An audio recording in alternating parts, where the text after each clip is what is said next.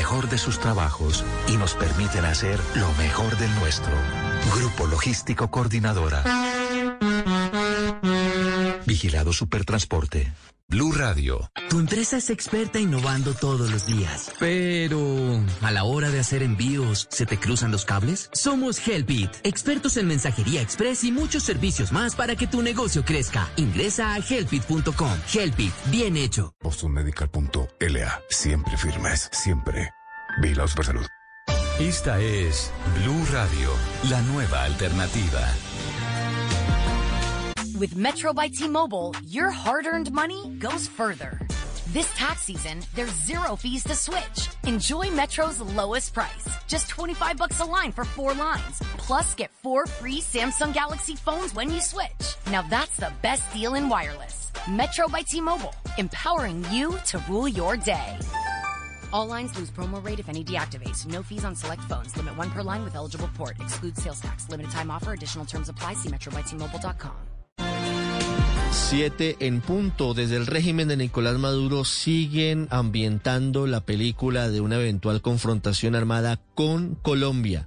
Ahora lo hacen los militares desde el estado Táchira, fronterizo con Colombia. Santiago Martínez en Caracas. Sí, sí, Ricardo, buen día. Mira, estamos hablando del general Ovidio Delgado, jefe militar de la región Los Andes, con sede en el Táchira, quien siguiendo seguramente la línea de mando de Nicolás Maduro y el ministro de Defensa Vladimir Palino López también lanzó advertencias de amenazas contra Colombia. Decía este general que mm, se debe aplicar el principio de reciprocidad. Si el gobierno colombiano pisaba Venezuela con fuerzas de seguridad, pues desde acá se haría lo mismo, incluso llegando a Bogotá. Es más, aseguraba él que tiene identificados estos objetivos en norte de Santander que serían afectados en caso de que, de que este supuesto ingreso a Venezuela se concretaría. Y es que recordemos, Ricardo, que desde el alto gobierno, Nicolás Maduro hacia abajo, pues insiste en esa tesis de que en Colombia se planifican ataques e invasiones constantemente y al crear todo ese escenario pues surgen este tipo de amenazas. Escuchemos.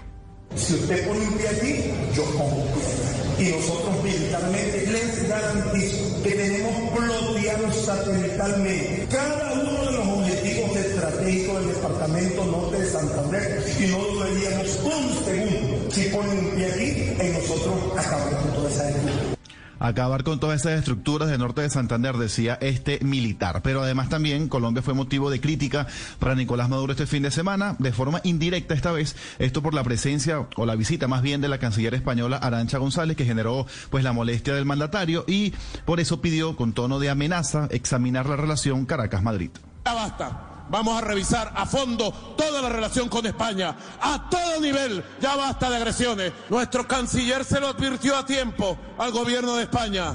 Vamos a responder de manera contundente cualquier agresión que venga. Ya basta de abuso, ya basta de posiciones de doble cara, doble rasero. Agresiones, decía Nicolás Maduro, parecen agresiones que la canciller estuviese de visita en Colombia. Por cierto, hablando de esta relación con Europa, también continúa acá en Venezuela Isabel Brilante, la diplomática expulsada la semana pasada, quien pidió una prórroga hasta al menos hasta mañana martes, pues la falta de vuelos dificulta su salida del país tras ser declarada persona non grata por parte del gobierno de Nicolás Maduro. Ricardo. Mm, Santiago, gracias. Volveremos en segundos con los encargados del nuevo comando del Ejército Nacional que se encarga de la lucha contra el narcotráfico y entre otras cosas contra los cabecillas de las disidencias que están en territorio venezolano y que tanta, tanta molestia y tanta inquietud le ha generado a Nicolás Maduro. Vamos a ir en segundos con el general Juan Carlos Correa para que nos hable de lo que está ocurriendo en esa zona que está entre el territorio colombiano y el territorio venezolano. Antes, vamos a España. Se reporta la desaparición de una joven colombiana que tenía previsto un vuelo hacia Londres y no se sabe nada de ella después de que salió del sitio en el que estaba, Enrique desde el pasado 25 de febrero. Esta joven se llama Lina Vanessa González Bonilla y residía en la localidad toledana de Talavera de la Reina, un pueblo que se encuentra aproximadamente a unos 150 kilómetros al oeste de Madrid, la capital de España. Pues bien, ese día, el 25 de febrero, tenía previsto tomar un avión con destino a Londres acompañada del que es su pareja, Mike Larry Ramos Costa. Ninguno de los dos llegó a tomar ese vuelo y por eso, en las últimas horas, la Guardia Civil Española acaba de lanzar un red, en las redes sociales de este cuerpo policial una eh, solicitud de colaboración ciudadana para si alguien ha visto a esta chica, Alina Vanessa González, que tiene 29 años, que se ponga en contacto con los teléfonos de emergencia aquí en España, el 062, el 091 o el 112. Está siendo buscada por su familia y, como digo, por las fuerzas de seguridad del Estado aquí en España. Por el momento no ha trascendido ninguna explicación, ninguna teoría sobre por qué podría haber desaparecido, pero como digo, está siendo ya buscada intensamente por las fuerzas de seguridad del Estado aquí en España, Ricardo. Y mientras tanto, en Estados Unidos, Enrique, hablando de la vacunación contra el COVID-19, alcanza una cifra muy importante de la población. Ya son más de 75 millones de dosis las que se han aplicado en los Estados Unidos y comienza esta semana la aplicación de otra de las empresas habilitadas. Empieza la vacunación con Janssen, con Johnson y Johnson, que es una sola dosis y que entre otras cosas fue comprada por Colombia. Colombia participó de los ensayos clínicos previos a esta autorización. Ricardo Espinosa. Así es, eh, Ricardo, buenos días. Exactamente, son 75 millones 280 mil vacunas que ya han sido suministradas. Se han distribuido 96 millones 420 mil dosis en todo el territorio. Y comienza hoy ya la distribución de la gran noticia del fin de semana, que era solo la cuestión de minutos, de esperar un par de días, pero ya Johnson Johnson ha comenzado su jornada de distribución. Serán 4 millones de dosis inicialmente esta semana las que se van a repartir. Hay 16 millones más que están disponibles para final de mes y 80 millones adicionales para finales de junio. La invitación la ha hecho el propio jefe epidemiológico de la Casa Blanca, el doctor Fauci, que dice que él ya recibió una, pero que invita a que la gente tome cualquiera porque es una alternativa importante para uh, cerrarle el paso a la pandemia. Well, that's the first thing you've got to dispel, Chuck, apropos of the first question you asked me. La pregunta la hicieron en el programa Face the Nation de NBC diciendo que si él eh, eh, tenía alguna afección porque la de la vacuna de Johnson Johnson solamente era una vacuna pero que tenía el menos nivel de porcentaje de favorabilidad. Dice que eso no interesa, que sea de 90, que sea, pero que es muy aceptable ya después de 80%. Dice, si no estuviera vacunado ahora y tuviera la opción de recibir una vacuna de Johnson Johnson, la tomaría, porque lo importante es a la mayor cantidad de personas ser inmunizadas para lograr reducir al máximo el, eh, la forma en que se extiende en la pandemia en los Estados Unidos, pero que ha ido ya teniendo esos números favorables en cuanto a vacunación se refiere, Ricardo. Ricardo, gracias. Siete, siete minutos. En segundos hablamos en Mañanas Blue del nuevo comando contra el narcotráfico y las amenazas transnacionales y también hablaremos de política, de los movimientos que empiezan a generarse en torno a la vicepresidencia de la República. Estás escuchando Blue Radio. When can you get the COVID vaccine? It depends. There are millions of people to vaccinate in Washington, and because there aren't enough doses for everyone yet, we're distributing the vaccine in phases. starting with the people most likely to get COVID or become seriously ill. To find out if you can get the vaccine now or get notified when it's your turn, visit findyourphasewa.org. And keep up the masking and physical distancing. Together, we can end the pandemic. A message from the state of Washington. With Metro by T Mobile, your hard earned money goes further this tax season, there's zero fees to switch. Enjoy Metro's lowest price. Just 25 bucks a line for four lines. Plus get four free Samsung Galaxy phones when you switch. Now that's the best deal in wireless. Metro by T-Mobile, empowering you to rule your day. All lines lose promo rate if any deactivates. No fees on select phones. Limit one per line with eligible port. Excludes sales tax. Limited time offer. Additional terms apply. See metrobytmobile.com. Una noticia. Una noticia que tiene inquieto a Nicolás Maduro, que es la creación del Comando contra el Narcotráfico y las Amenazas Transnacionales. El presidente Duque lanzó formalmente este grupo el pasado viernes en la base militar de Tolemaida. Son cerca de siete mil hombres que van a perseguir justamente eso, a los capos de la mafia. Y como ellos se dan por aludidos en territorio venezolano, pues allí están algunos de los integrantes de los carteles que tienen esa alianza con eh, disidencias y que tienen otro pie en el tráfico de drogas. El general Juan Carlos Correa es el nuevo jefe y el primer jefe de ese comando contra el narcotráfico. General Correa, buenos días. Ricardo, muy buenos días para usted, para toda la mesa de trabajo y toda la audiencia de Blue Radio. General, ¿tiene motivos Nicolás Maduro para estar inquieto con la entrada en operación de este comando?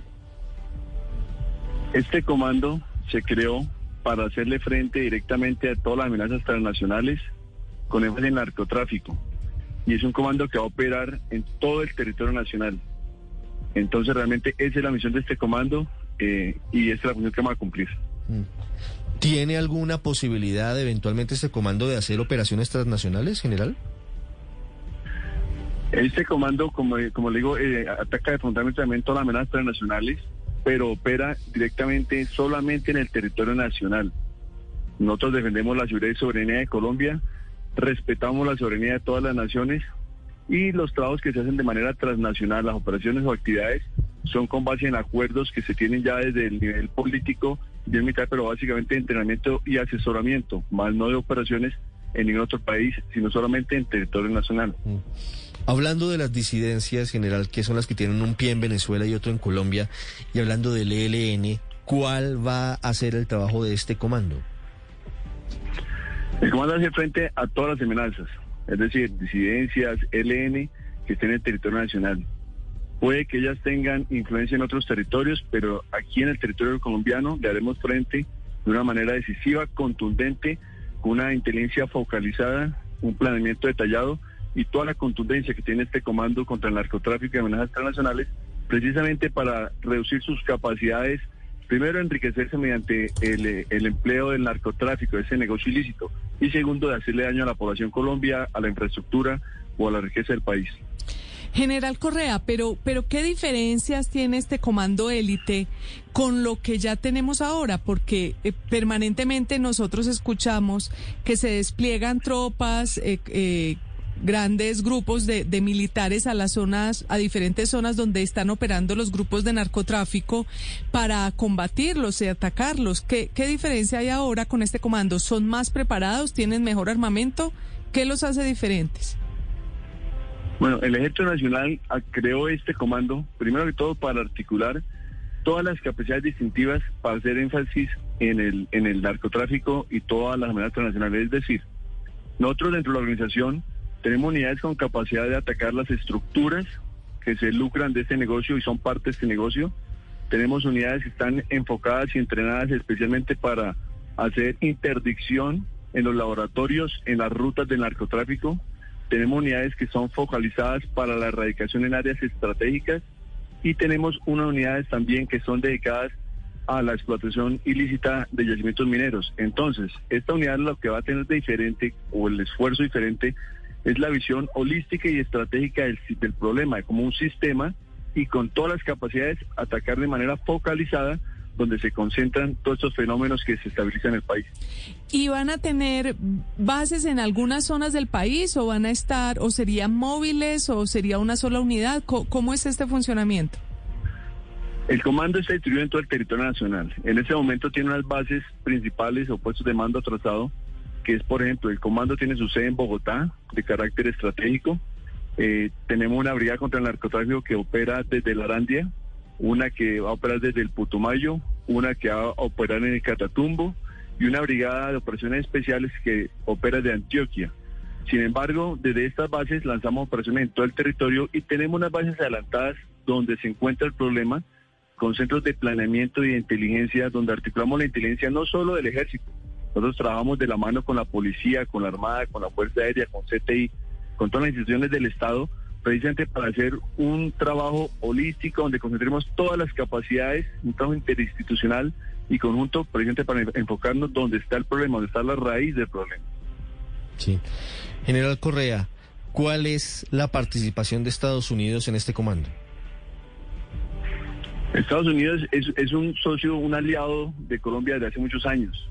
Podemos remontarnos a la guerra de Corea, cuando estuvo el batallón Colombia ya participando en esa guerra cuando trabajamos de la mano para el Plan Colombia. Entonces, Estados Unidos sigue siendo nuestro principal aliado, sigue siendo un aliado muy importante en el nivel de entrenamiento, de capacitación. Entonces, ellos están con nosotros apoyándonos para cumplir estas misiones también. Sí. Perdóneme, pero ¿tiene algún tipo de financiación o, de entrenamiento Estados Unidos apoyando este equipo, este comando que entra ahora a operar contra el narcotráfico general?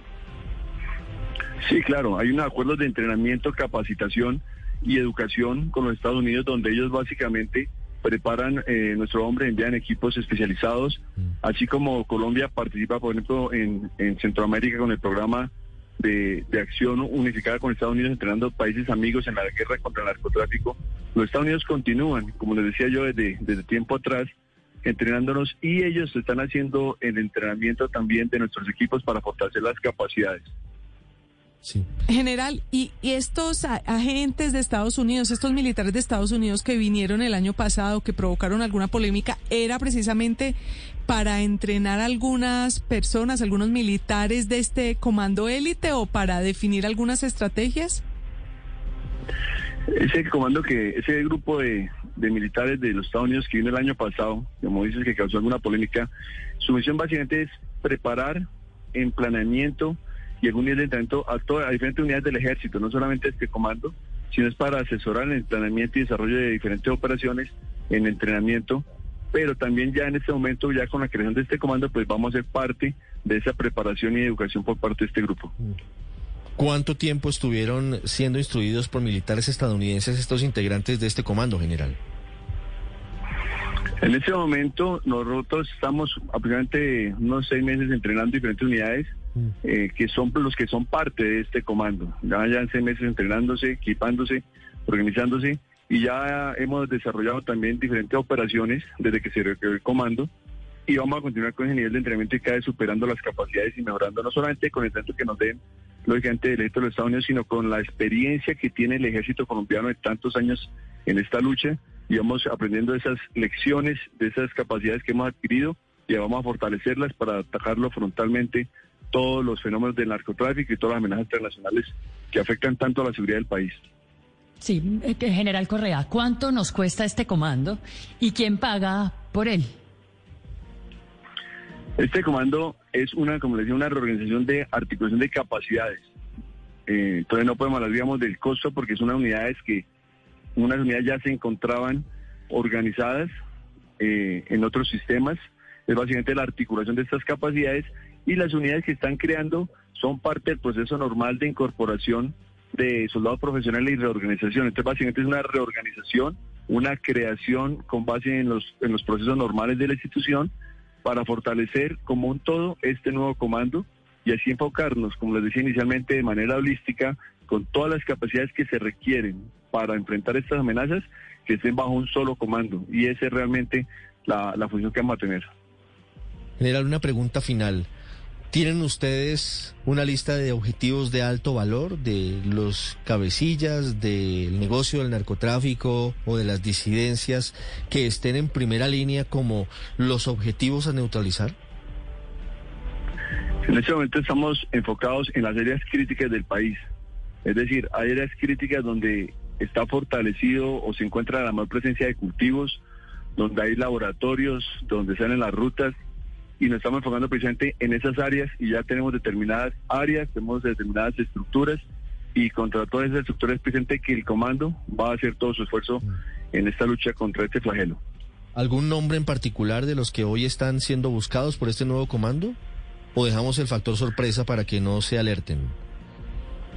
Es mejor dar el factor sorpresa, simplemente pues decirles que este comando va a operar en todo el territorio nacional. Ya tenemos, como les decía, las áreas estratégicas claves, las tenemos identificadas, estamos trabajando con inteligencia dominante y, vamos a trabajar hacia allá. Vamos a hacer eh, los esfuerzos operacionales para lograr los éxitos que, que requiere el país, básicamente para que haya seguridad en todo el territorio nacional. Siete, dieciocho minutos, general Juan Carlos Correa. Ha sido usted muy amable. Un feliz día. Muchas gracias, Manuel, buen día para todos. 7.18 en segundos, en Mañanas Blue, Rodrigo Londoño, el directivo, el jefe hoy del Partido Comunes, antiguo Partido FARC. Estás escuchando Blue Radio. This is Derek's O'Reilly Auto Parts story. After the third time jump starting my car, I finally realized my battery was dying. So I stopped by O'Reilly to have it checked. They tested it right there in the parking lot. It was bad real bad. But they helped me find the right battery for my car and even installed it for free. Now my car starts like new. Oh, oh, oh, O'Reilly Auto Parts. When can you get the COVID vaccine? It depends. There are millions of people to vaccinate in Washington, and because there aren't enough doses for everyone yet, we're distributing the vaccine in phases, starting with the people most likely to get COVID or become seriously ill. To find out if you can get the vaccine now or get notified when it's your turn, visit findyourphasewa.org. And keep up the masking and physical distancing. Together, we can end the pandemic. A message from the state of Washington. With Metro by T-Mobile, your hard-earned money goes further. This tax season, there's zero fees to switch. Enjoy Metro's lowest price, just 25 bucks a line for four lines. Plus, get four free Samsung Galaxy phones when you switch. Now that's the best deal in wireless. Metro by T-Mobile, empowering you to rule your day. All lines lose promo rate if any deactivates. No fees on select phones. Limit one per line with eligible port. Excludes sales tax. Limited time offer. Additional terms apply. See metrobytmobile.com. Esta es Blue Radio, la nueva alternativa. 7.20 minutos. Este fin de semana en Cundinamarca hubo un nuevo encuentro del Partido de los Comunes, antiguo partido FARC, definiendo su futuro. Es un partido que surgió luego del acuerdo de paz y ha definido sus nuevas directivas y ha definido su derrotero para los próximos meses. Rodrigo Londoño, en la guerra se hacía llamar Timochenko, es el directivo de este partido. Señor Londoño, buenos días. Eh, muy buenos días a, todo, a toda la mesa de trabajo y en especial a la audiencia. Y en la guerra me llamaba Timoleón Jiménez y, y más común como Timo. ¿Nunca lo llamaron Timochenko? ¿Eso no lo inventamos nosotros? Timochenko fue un momento, fue un momento, un momento, pero no, eso no fue un nombre que, que se hubiera mantenido en el tiempo, ¿no? Siempre me decían era Timo y cuando firmaba era como, como miembro secretariado, como Timo León Jiménez. Señor Londoño, ¿fue preparado, fue acordado que mientras ustedes estaban en este encuentro eh, el fin de semana, se produjera su comunicación telefónica con Salvatore Mancuso? Esa era una conversación que andábamos buscando de- desde hace desde hace días, desde hace rato eh, estábamos tratando de hacerla, pero siempre alguna dificultad. Y pues eh, coincidencialmente se dio en medio de las deliberaciones que estábamos realizando ahí del Pleno del Consejo de los Comunes. Ahí eh, pudimos conversar, un, un poco de dificultades, pero creo que nos entendimos. ¿Qué le dice usted a quienes consideran que, que esas conversaciones entre dos antiguos varones de la guerra en Colombia, ustedes del lado de la guerrilla y Salvatore Mancuso del lado de los paramilitares, buscan ponerse de acuerdo para, eh, de alguna forma, atacar a quienes los combatieron eh, cuando estaban eh, eh, en ese momento difícil del conflicto? Entre otros, le hace el expresidente Álvaro Uribe. ¿Eso tiene sentido? Mire, yo creo que el sentido tenemos que encontrarlo en la naturaleza de, de la JED, eh, que la JED hace parte del sistema integral de verdad, justicia, reparación y repetición construido en los acuerdos de La Habana. Y la naturaleza de, de, esa- de, ese, de ese sistema, y en especial de la JED, es que el Estado, por ser parte del, del conflicto, no puede ser juez y parte. Entonces, por eso se estableció una jurisdicción especial, su nombre lo dice, donde la idea, la idea es, es que estén todos, que todos los, los actores del conflicto estuvimos inmersos en el conflicto, como la guerrilla, los paramilitares, los militares, algunos agentes del Estado, agentes de facto, terceros, puedan dar a conocer la verdad para que entre todos construyamos ese, ese, ese rompecabezas, ese rompecabezas, cada uno tiene una parte para armar ese rompecabezas de lo que fue ese monstruo de la guerra y la confrontación. Esa es la razón de ser en naturaleza y el interés con que hemos estado hablando con el señor Salvatore, quien puede eh, aportar bastante a la verdad. Y en la medida, en la medida en que se conozca la verdad, vamos a poder reconciliarnos y la medida en que nos reconciliemos, vamos a poder construir a Colombia en paz. ¿A través de qué canal empiezan esos contactos suyos con Mancuso, señor Londoño? Eh, de todo el país es conocido que ha sido eh, los buenos oficios del doctor Álvaro Leiva. Álvaro Leiva, el exministro de Estado. Sí, Sí, señor, un hombre comprometido con la paz desde hace muchos años. claro, señor Londoño. Y- pero es decir, el interés de hablar con, con este señor eh, Mancuso viene de parte de ustedes, de, de las ex-FARC. Eh, ¿Por qué el interés?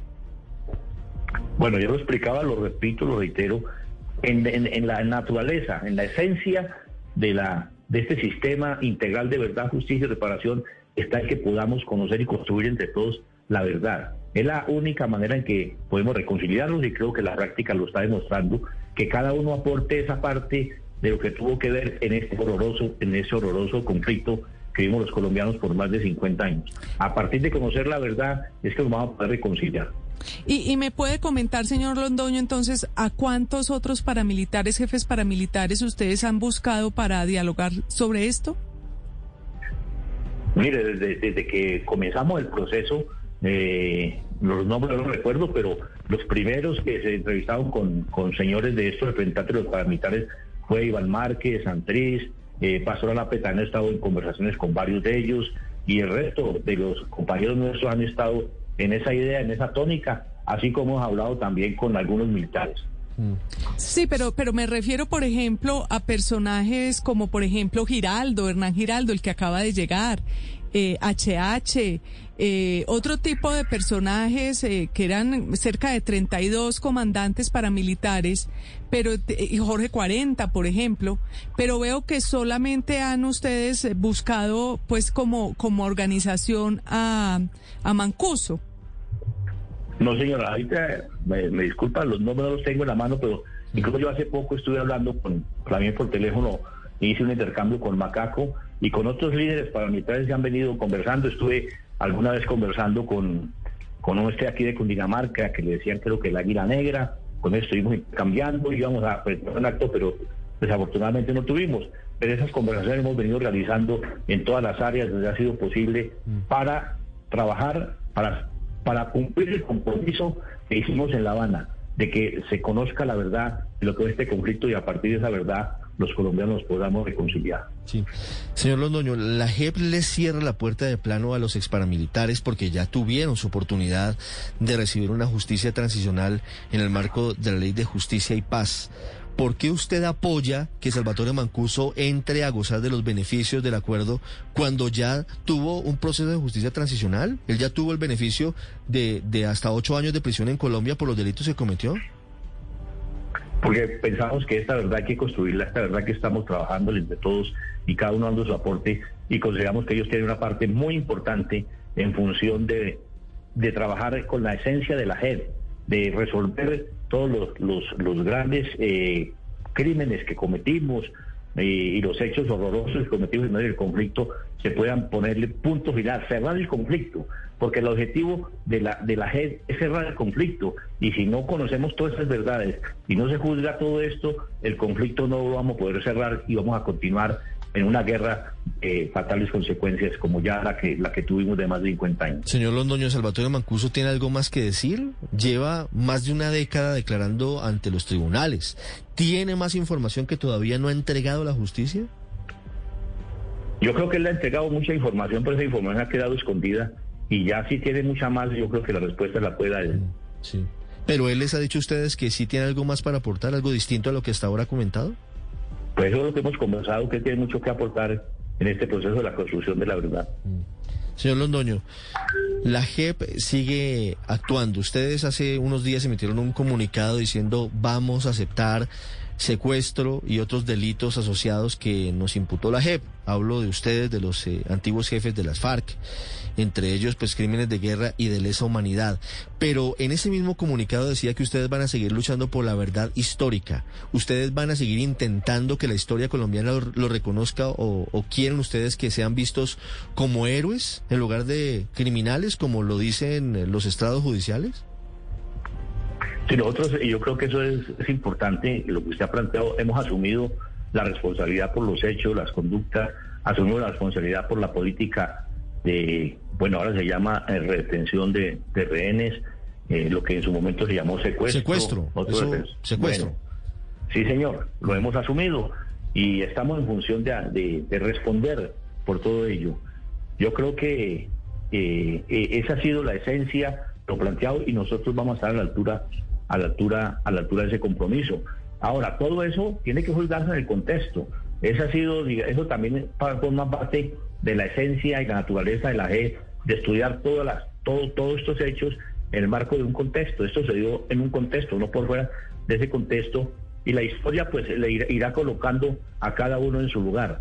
Yo creo que nosotros eh, lo que hicimos, lo hicimos con un objetivo político, Que esos hechos distorsionan en determinado momento y lo estamos sintiendo, ese objetivo político lo estamos asumiendo, pero eso no nos quita nuestra naturaleza. Además, el hecho mismo que estemos siendo juzgados por la E es porque se nos respeta nuestro carácter político, que fue lo que eh, se planteó en, La Habana. Sí, pero, pero señor Londoño, más allá de, de, que ustedes quieran darle un tono de eufemismo al secuestro diciendo que tenía una intención política, la verdad es que fue una de las maquinarias criminales más grandes en la historia de Colombia y no solamente terminó convirtiéndose en un arma política, sino que terminó convirtiéndose en una fuente de financiación para las FARC a través de los secuestros extorsivos, a través de la forma en la que incluso bandas criminales en el país vendían secuestrados a las FARC, entre otros a Romaña, que ya hoy no está en el proceso, pero que estuvo en el proceso.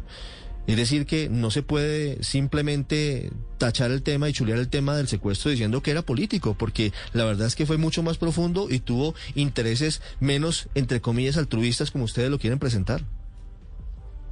A ver, nosotros en ningún momento lo estamos desconociendo. Yo creo que hemos asumido esa realidad y en mi caso particular, al, conocer ya en detalle cosas que incluso uno inmerso en la guerra no, no los conocía, y los efectos mismos, el poder uno verse relacionado con la gente que fue víctima de esta equivoca de esta política tan terrible, pues uno, uno dice, claro, eso, eso estaba haciéndole perder y le hizo perder en buena medida eh, el sentido, el sentido político de nuestra de nuestro accionar eh, guerrillero y esa es la eso es lo que estamos asumiendo y a eso es que nos estamos enfrentando y a eso es que estamos dispuestos a repararle a la sociedad colombiana el daño que hicimos.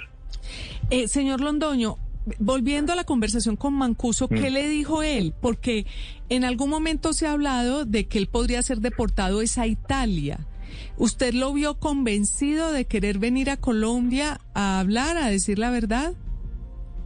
Pero yo sé lo que estoy, yo lo que sé, que le entendía él que está, que está convencido de contribuir con la verdad, de contribuir a armar ese rompecabezas de lo que fue este horroroso conflicto en Colombia.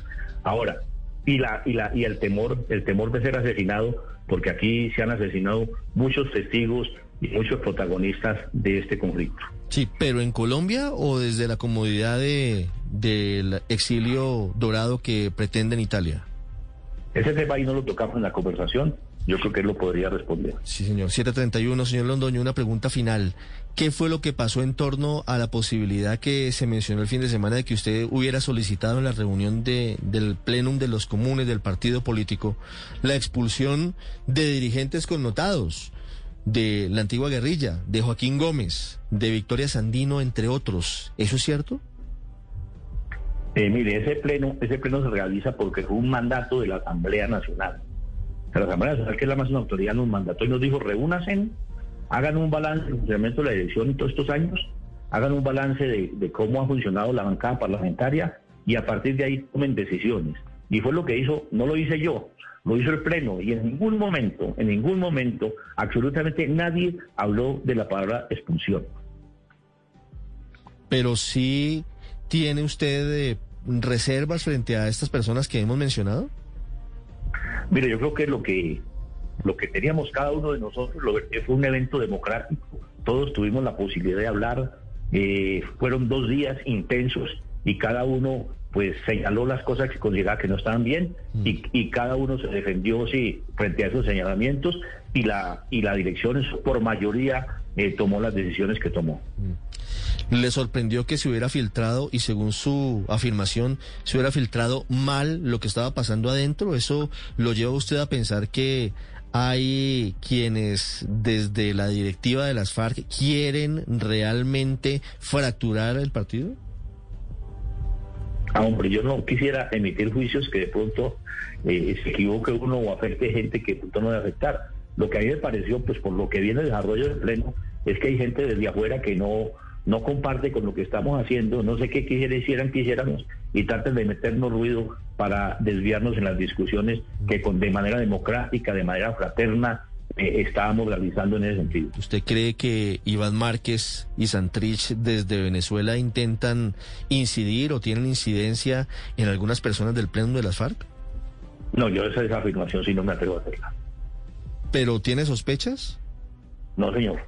734. Señor Londoño, muchas gracias. Bueno, muchas gracias a ustedes, que estén muy bien. Ya Buen día a todos. regresamos. Un feliz día. Ya regresamos en Mañanas. Estás escuchando. Oh, oh, oh, this is Derek's O'Reilly Auto Parts story. After the third time jump starting my car, I finally realized my battery was dying. So I stopped by O'Reilly to have it checked. They tested it right there in the parking lot. It was bad, real bad. But they helped me find the right battery for my car and even installed it for free. Now my car starts like new.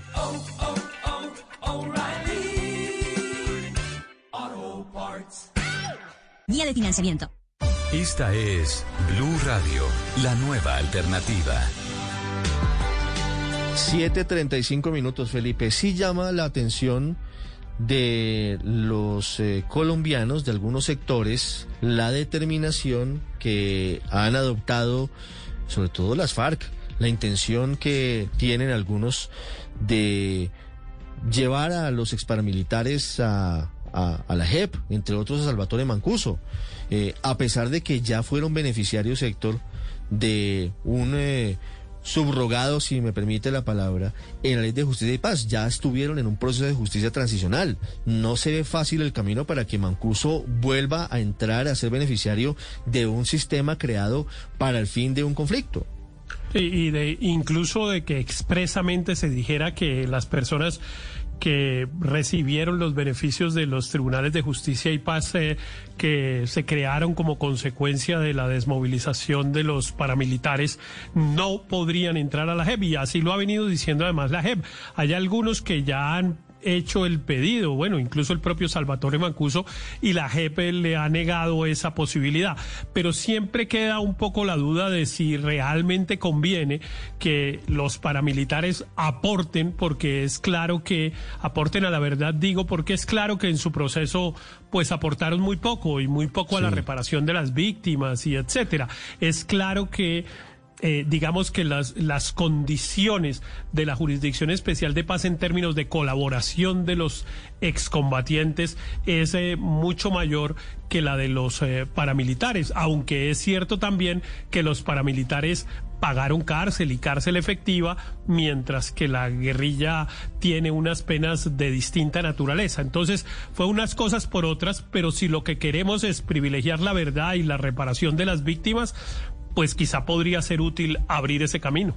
7.36 minutos, pero ¿qué más va a aportar en verdad Salvatore Mancuso? Hablo en materia. Pero es que no, no ha aportado mucho. Fíjese que no ha, no ha dicho mucho. Dice que tiene muchas cosas para contar. Pero la verdad, mm, Mancuso tiene muchos secretos. Y, y coincido con Héctor, curiosamente que coincido con él, deberían abrir esa posibilidad. Felipe, usted no apoya- solo Mancuso usted los apoyaría- usted sino los terceros. Usted ¿Qué apoyaría, pasó? Sí, usted apoyaría el ingreso de Mancuso a la JEP. Felipe. Pero obvio, es que lo que se necesita es conocer la verdad. Pero Felipe, siempre ¿no ha y dicho- cuando no ha vengan a dicho todo decirla Mancuso? Y haya reparación y haya indemnización y no repetición, en fin, los requisitos que tiene la, la Jurisdicción Especial para la Paz. Porque esa verdad no, no, esa parte no se conoce. Sí, Felipe, pero... Y lo mismo los terceros de los que hablaba el señor Londoño. La acuérdese usted la cantidad de mm, empresarios y, y ganaderos y tal que, que contribuyeron con los paramilitares y que tampoco esos son unos procesos que están engavetados en la fiscalía porque la JEP tampoco los ha citado o No, los Felipe, ha llamado. Felipe, sobre, sobre Mancuso, hay una sentencia del año pasado del Tribunal Superior de Bogotá que es realmente muy, muy fuerte, Felipe. Y, y lo que hace la sentencia, que es sobre Salvatore Mancuso, es retomar las afirmaciones de Mancuso. La verdad es que Mancuso ha dicho mucho ante la justicia.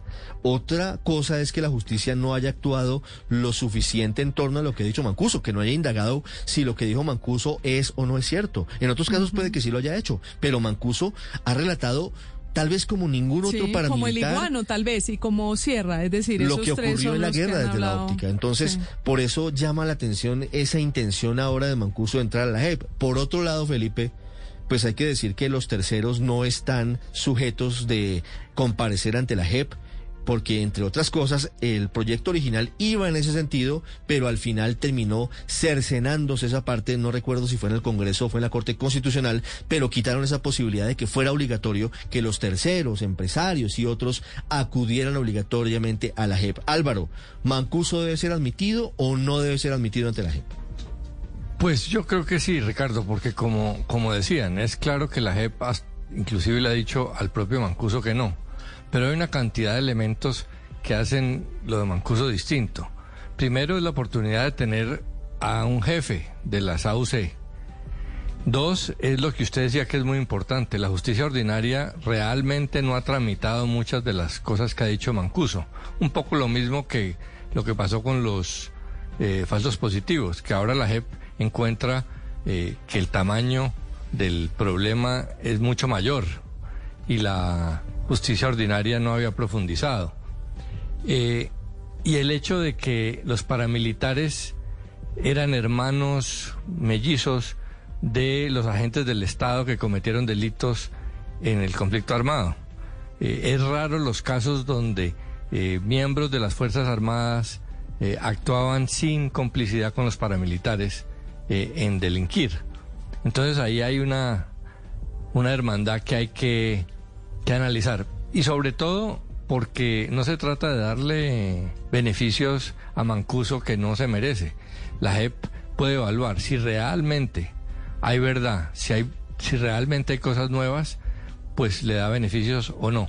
Pero sobre todo yo creo que le convendría hasta al mismo expresidente Uribe y, a un sector del país, eh, porque sigue pendiente en el ambiente que la extradición de los jefes paramilitares, más que un acto de, valentía, fue un acto para callarlos. Entonces esta es la oportunidad de que históricamente se sepa si eso, si eso fue cierto o no. 7.41 minutos, Mara Consuelo. No, en todo caso, lo que sí tendría que pasar es que si se acepta Mancuso en la JEP, se tienen que aceptar a todos los, los cabecillas paramilitares. No puede ser una cosa hecha a la medida para Salvatore Mancuso. Tendría que ser un precedente que abre una puerta y un capítulo para todos los jefes paramilitares. Y ahí, además, lo interesante serían las contradicciones de las antiguas declaraciones con las que eventualmente se pudieran percibir ahora. O sea, cómo se va a manejar ese tema de cosa juzgada en los que ya han recibido sentencias. Yo creo que es un, un capítulo muy interesante, pero sin duda tendría que ser para todo el mundo pero, la además misma es decisión. yo, yo considero, y, así fue diseñada la JEP, que realmente, o, no sé si estoy equivocado, pero es que ya se daba por descontado que el proceso con los paramilitares había terminado. Es que yo estoy de acuerdo con usted, Ricardo, es que en el diseño institucional, la JEP era la correspondiente justicia eh, de, de los paras, que se llamaba justicia... Justicia y paz. Justicia, y paz. Entonces, ¿Por qué se va a meter? Porque si el concepto es verdad, que es lo que algunos de, de, los panelistas han expresado, si el concepto es verdad, pues para eso está la Comisión de la Verdad. Es decir, ¿por qué volver a juzgar a Salvatore Mancuso cuando ya se le juzgó? se, trata de, se trata de, de, hacer más ágiles estas justicias, porque ni siquiera son, eh, dan con, con la cantidad de personas que les tocan. Ni justicia y paz pudo con los paramilitares, ni tampoco la JEP le está quedando muy difícil juzgar a todos los, los, guerrilleros. Eh, pues entonces, si es, verdad, entonces vaya a la Comisión de la Verdad. Es que me parece interesante que, que se relieve el papel que debe tener la Comisión de la Verdad si se trata Es que el, punto no es, juzgar a Mancuso que efectivamente ya tuvo un juicio y seguramente le faltará mucho y en fin.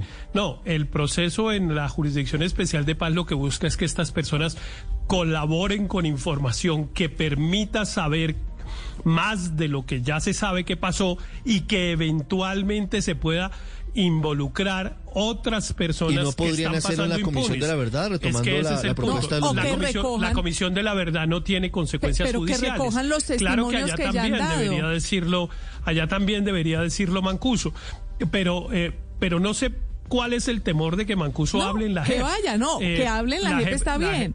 Solo La que ya ha hablado demasi- muchísimo, es decir, La- de verdad, claro. las Ahora, revelaciones lo que pasa es que la Mancuso- verdad es que lo que hizo Mancuso, lo que pasó con Mancuso y con la mayoría de los paramilitares que han hablado en, la- en los tribunales anteriores es que no aportaron evidencias de que lo que estuvieran diciendo fuera cierto. Entonces nos quedamos con un testimonio pues de una persona que fue un criminal y de los peores que ha habido en Colombia eh, sin que tuviera otro tipo de prueba indiciaria o testimonial que permitiera confrontar su versión para saber si efectivamente era verdad o no.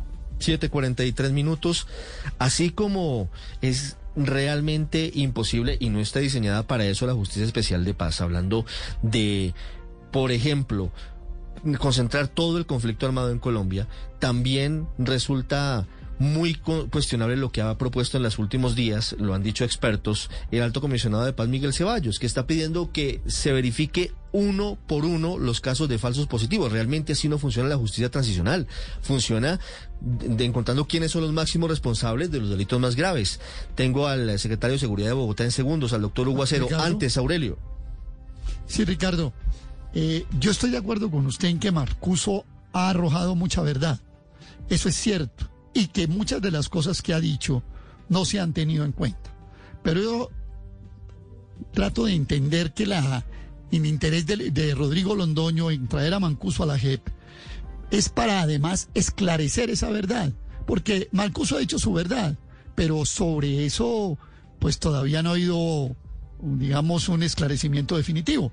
Mire usted que, por ejemplo, en el caso de la masacre del Aro, tiene una versión contradictoria con Álvaro Uribe Vélez. Mientras Álvaro Uribe Vélez dice que no hubo conocimiento de la gobernación de Antioquia, entonces Mancuso no dice eso, Mancuso dice lo contrario y dice que tuvo contacto con la SAUCE. Yo creo que para ese tipo de cosas sí es necesario, dada que hay dos verdades distintas, que se tenga en la JEP el conocimiento, no para aclarar la verdad, sino para proceder judicialmente, porque esos son hechos que hoy todavía están sin castigo y están realmente sin una definición de todos los involucrados allí. Luego, por supuesto que comparto lo que usted dice, Ricardo, de que hay versiones de Mancuso ya, eh, digamos, por decir algo, bultos de verdad de Mancuso, pero esos bultos tienen que tener implicaciones judiciales. Y el caso del, del Aro, creo yo, es uno de ellos. 746. Ahora, si Mancuso tiene tantas ganas de hablar, pues que renuncie a cualquier intención de irse a Italia y que decida que afronta el proceso actual con la intención de venir a Colombia, entendiendo los riesgos que eso implica, pero que hable y que cuente la verdad que él dice todavía tener, pero en Colombia. 746.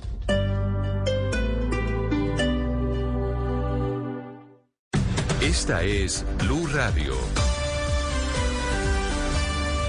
Sintonice Blue Radio en 89.9 FM y grábelo desde ya en su memoria y en la memoria de su radio.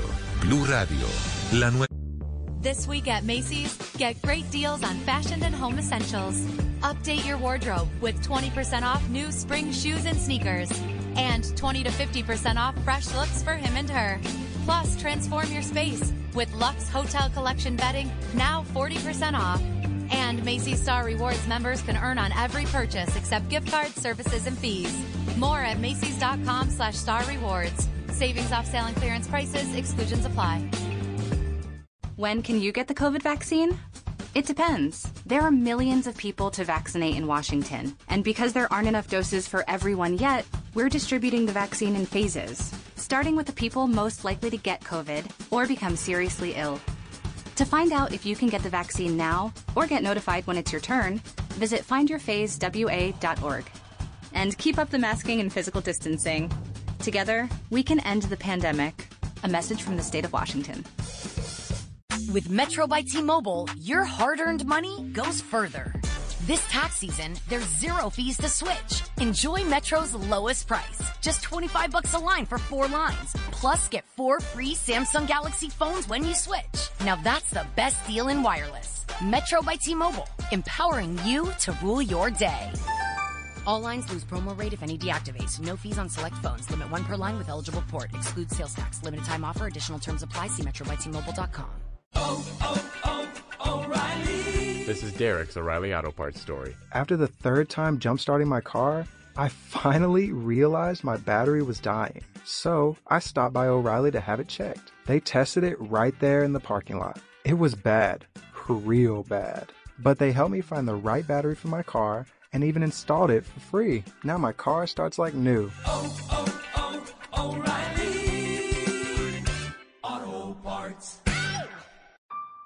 El mundo es pequeño, pero pasan muchas cosas y cada día hay más. Enterarse de todo es cada día más difícil. Se necesita una nueva alternativa, una muy grande. Blue Radio, la nueva alternativa. 89.9 FM en Bogotá y bluradio.com.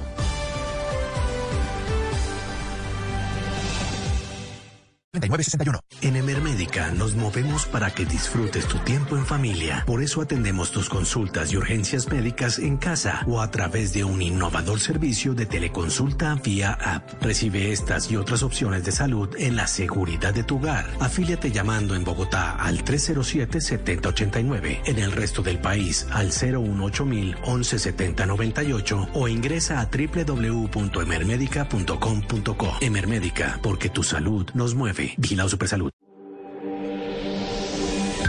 Muchos hombres deben la grandeza de sus vidas a sus tremendas dificultades. Charles H. Spurgeon. Blue Radio. Mi abuelo me enseñó a cuidar los ahorros. Por eso, tengo el dinero en un producto protegido por el seguro de depósito de Fogafín. Un seguro gratuito que me protege hasta 50 millones de pesos sin trámites. Busca el sello de Fogafín y los extractos de tu cuenta. Fondo de garantías de instituciones financieras. Entidad adscrita al Ministerio de Hacienda y Crédito Público. Gobierno de Colombia. Fogafín. Querías red. En Tigo tienes red. Querías precio. En Tigo tienes precio. La red que te libera es ahora también la mejor red móvil de Colombia, en experiencia de video, aplicaciones de voz, velocidad de carga y descarga y disponibilidad 4G. Somos Tigo y estamos de tu lado. Reporte OpenSignal. Experiencia de Red Móvil Colombia enero 2021. Sujeto a cobertura. Más información en tigo.co. Estar actualizado es estar... Descargue Blue App. Nuevo diseño. Una app más eficiente y liviana. Notificaciones con información de última hora. Podcast, programación de Blue Radio y todas las señales nacionales Blue en vivo donde y cuando quiera. Descárguela en Google Play y App Store.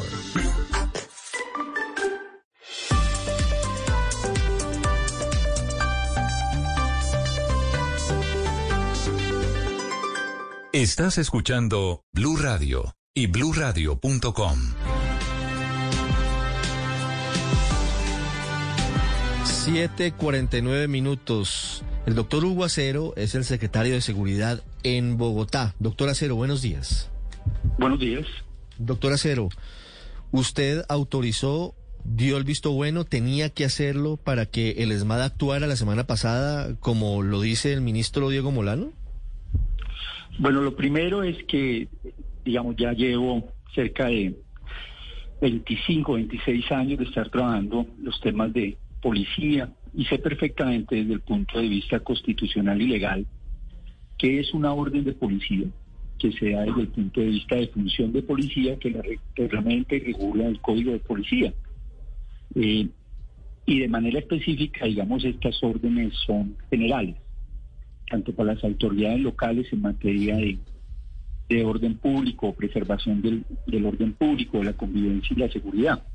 Y son generales sobre la base de restablecer el orden público, garantizar la seguridad y ya, digamos, en lo que tiene que ver con la actividad de policía que corresponde a los miembros de la institución de la policía, se determina qué hacer.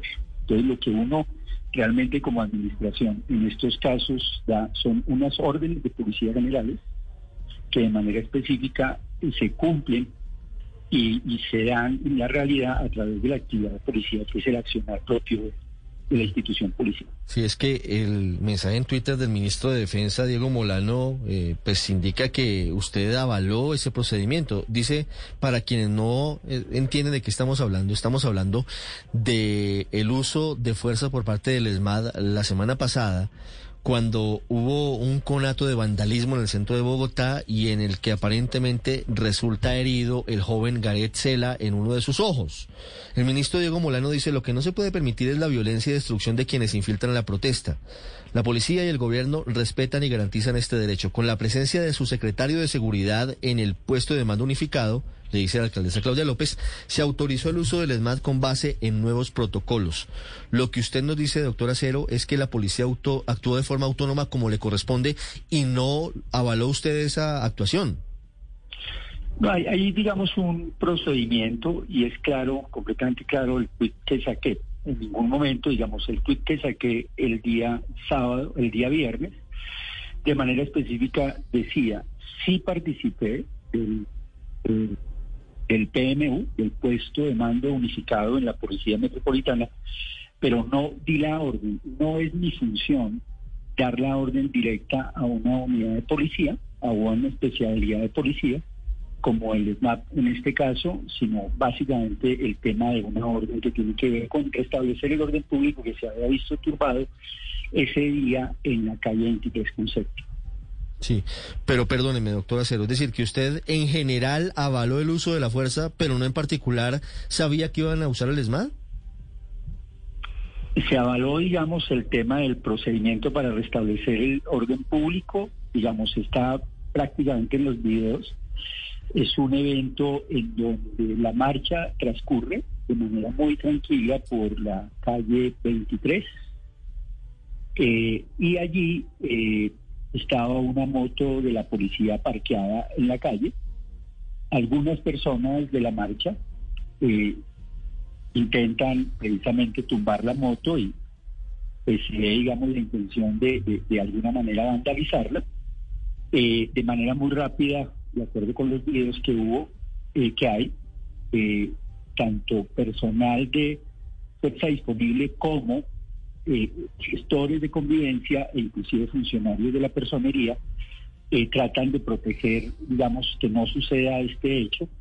Eh, y en medio de esto sucede, digamos, se lanzan algunas piedras y, y una reacción por parte del ESMAD de manera seguida. Sí, pero no me queda claro y discúlpeme, tal vez, tal vez no, no, no sé, no, entiendo. ¿Usted avala el uso de la fuerza, pero no avala el uso del ESMAD? Es decir, la, policía actuó eh, sin que ustedes dieran ninguna autorización. El general anuncia lo que está sucediendo de manera específica. Yo inmediatamente ingreso porque estaba en otra sala recibiendo una llamada, ya la, digamos, el, el, procedimiento se adelanta y de manera específica, desde luego haciendo parte del, del PMU, desde luego, eh, digamos, avalo la, la decisión de, de tratar de restablecer el... Ah, pero, pero entonces no hay ninguna contradicción. O sea, el ministro tiene razón, usted avaló el procedimiento. Estando en el PMU, digamos, mi presencia y la participación dentro del PMU se avala mm. el procedimiento. Lo que no se da es una orden directa sobre la utilización de una unidad policial que solamente la puede dar directamente el comandante. Sí. ¿Usted está de acuerdo con el planteamiento de la alcaldesa Claudia López frente al ESMAD y frente a lo que pasó la semana anterior? Es un hecho lamentable, realmente es un hecho muy lamentable lo que sucedió, digamos, con él Jovencela y también con los el funcionario de la personería y dos funcionarios de la Secretaría de Gobierno de Diálogo Social. Es lamentable realmente lo, lo que sucedió y desde luego serán las investigaciones las que determinen la responsabilidad sobre los hechos ocurridos. Sí. Si había vandalismo, ¿por qué consideran que fue lamentable la actuación del ESMAD? digamos, había un hecho de, intento de, incinerar o, digamos, el ataque que se da, o sea, tratar de incinerar y vandalizar la, la motocicleta. Y es una reacción no solamente, digamos, de la fuerza disponible inicialmente, sino también de los sectores y de funcionarios de la personería, y en medio de esto se inicia, se lanzan unas piedras y desde luego ingresa posteriormente los Claro, pero ¿usted considera que fue exagerado o que, o que fue un procedimiento adecuado? Como lo dicen las normas, como lo dicen las normas de manera específica, se trata de restablecer el orden público, inclusive garantizar que la marcha pueda continuar su su recorrido Y, su función. En este sentido, será las investigaciones las que determinen si hubo un uso del medio de fuerza. ¿Ya se confirmó que el ESMAD hizo el disparo que impactó el ojo de Gareth Sela? No, está en proceso de investigación. Tengo entendido que la Fiscalía también está iniciando o inició ya de oficio una investigación. Eh, la alcaldesa dijo que no fue una pedrada. Eh, ¿Con base en qué y usted qué información nos puede dar adicional eh, pudo llegar a esa conclusión? Solamente tengo esa información y la de los hechos y como digo, será la investigación la que determine. Pero ella dijo que, el médico les dijo algo, el médico como que les dijo algo para, para descartar que haya sido una piedra la que pegó en el ojo del señor eh, Garrett. Eh, ¿Ustedes qué les dijeron los médicos? ¿Que era un, un proyectil o algo?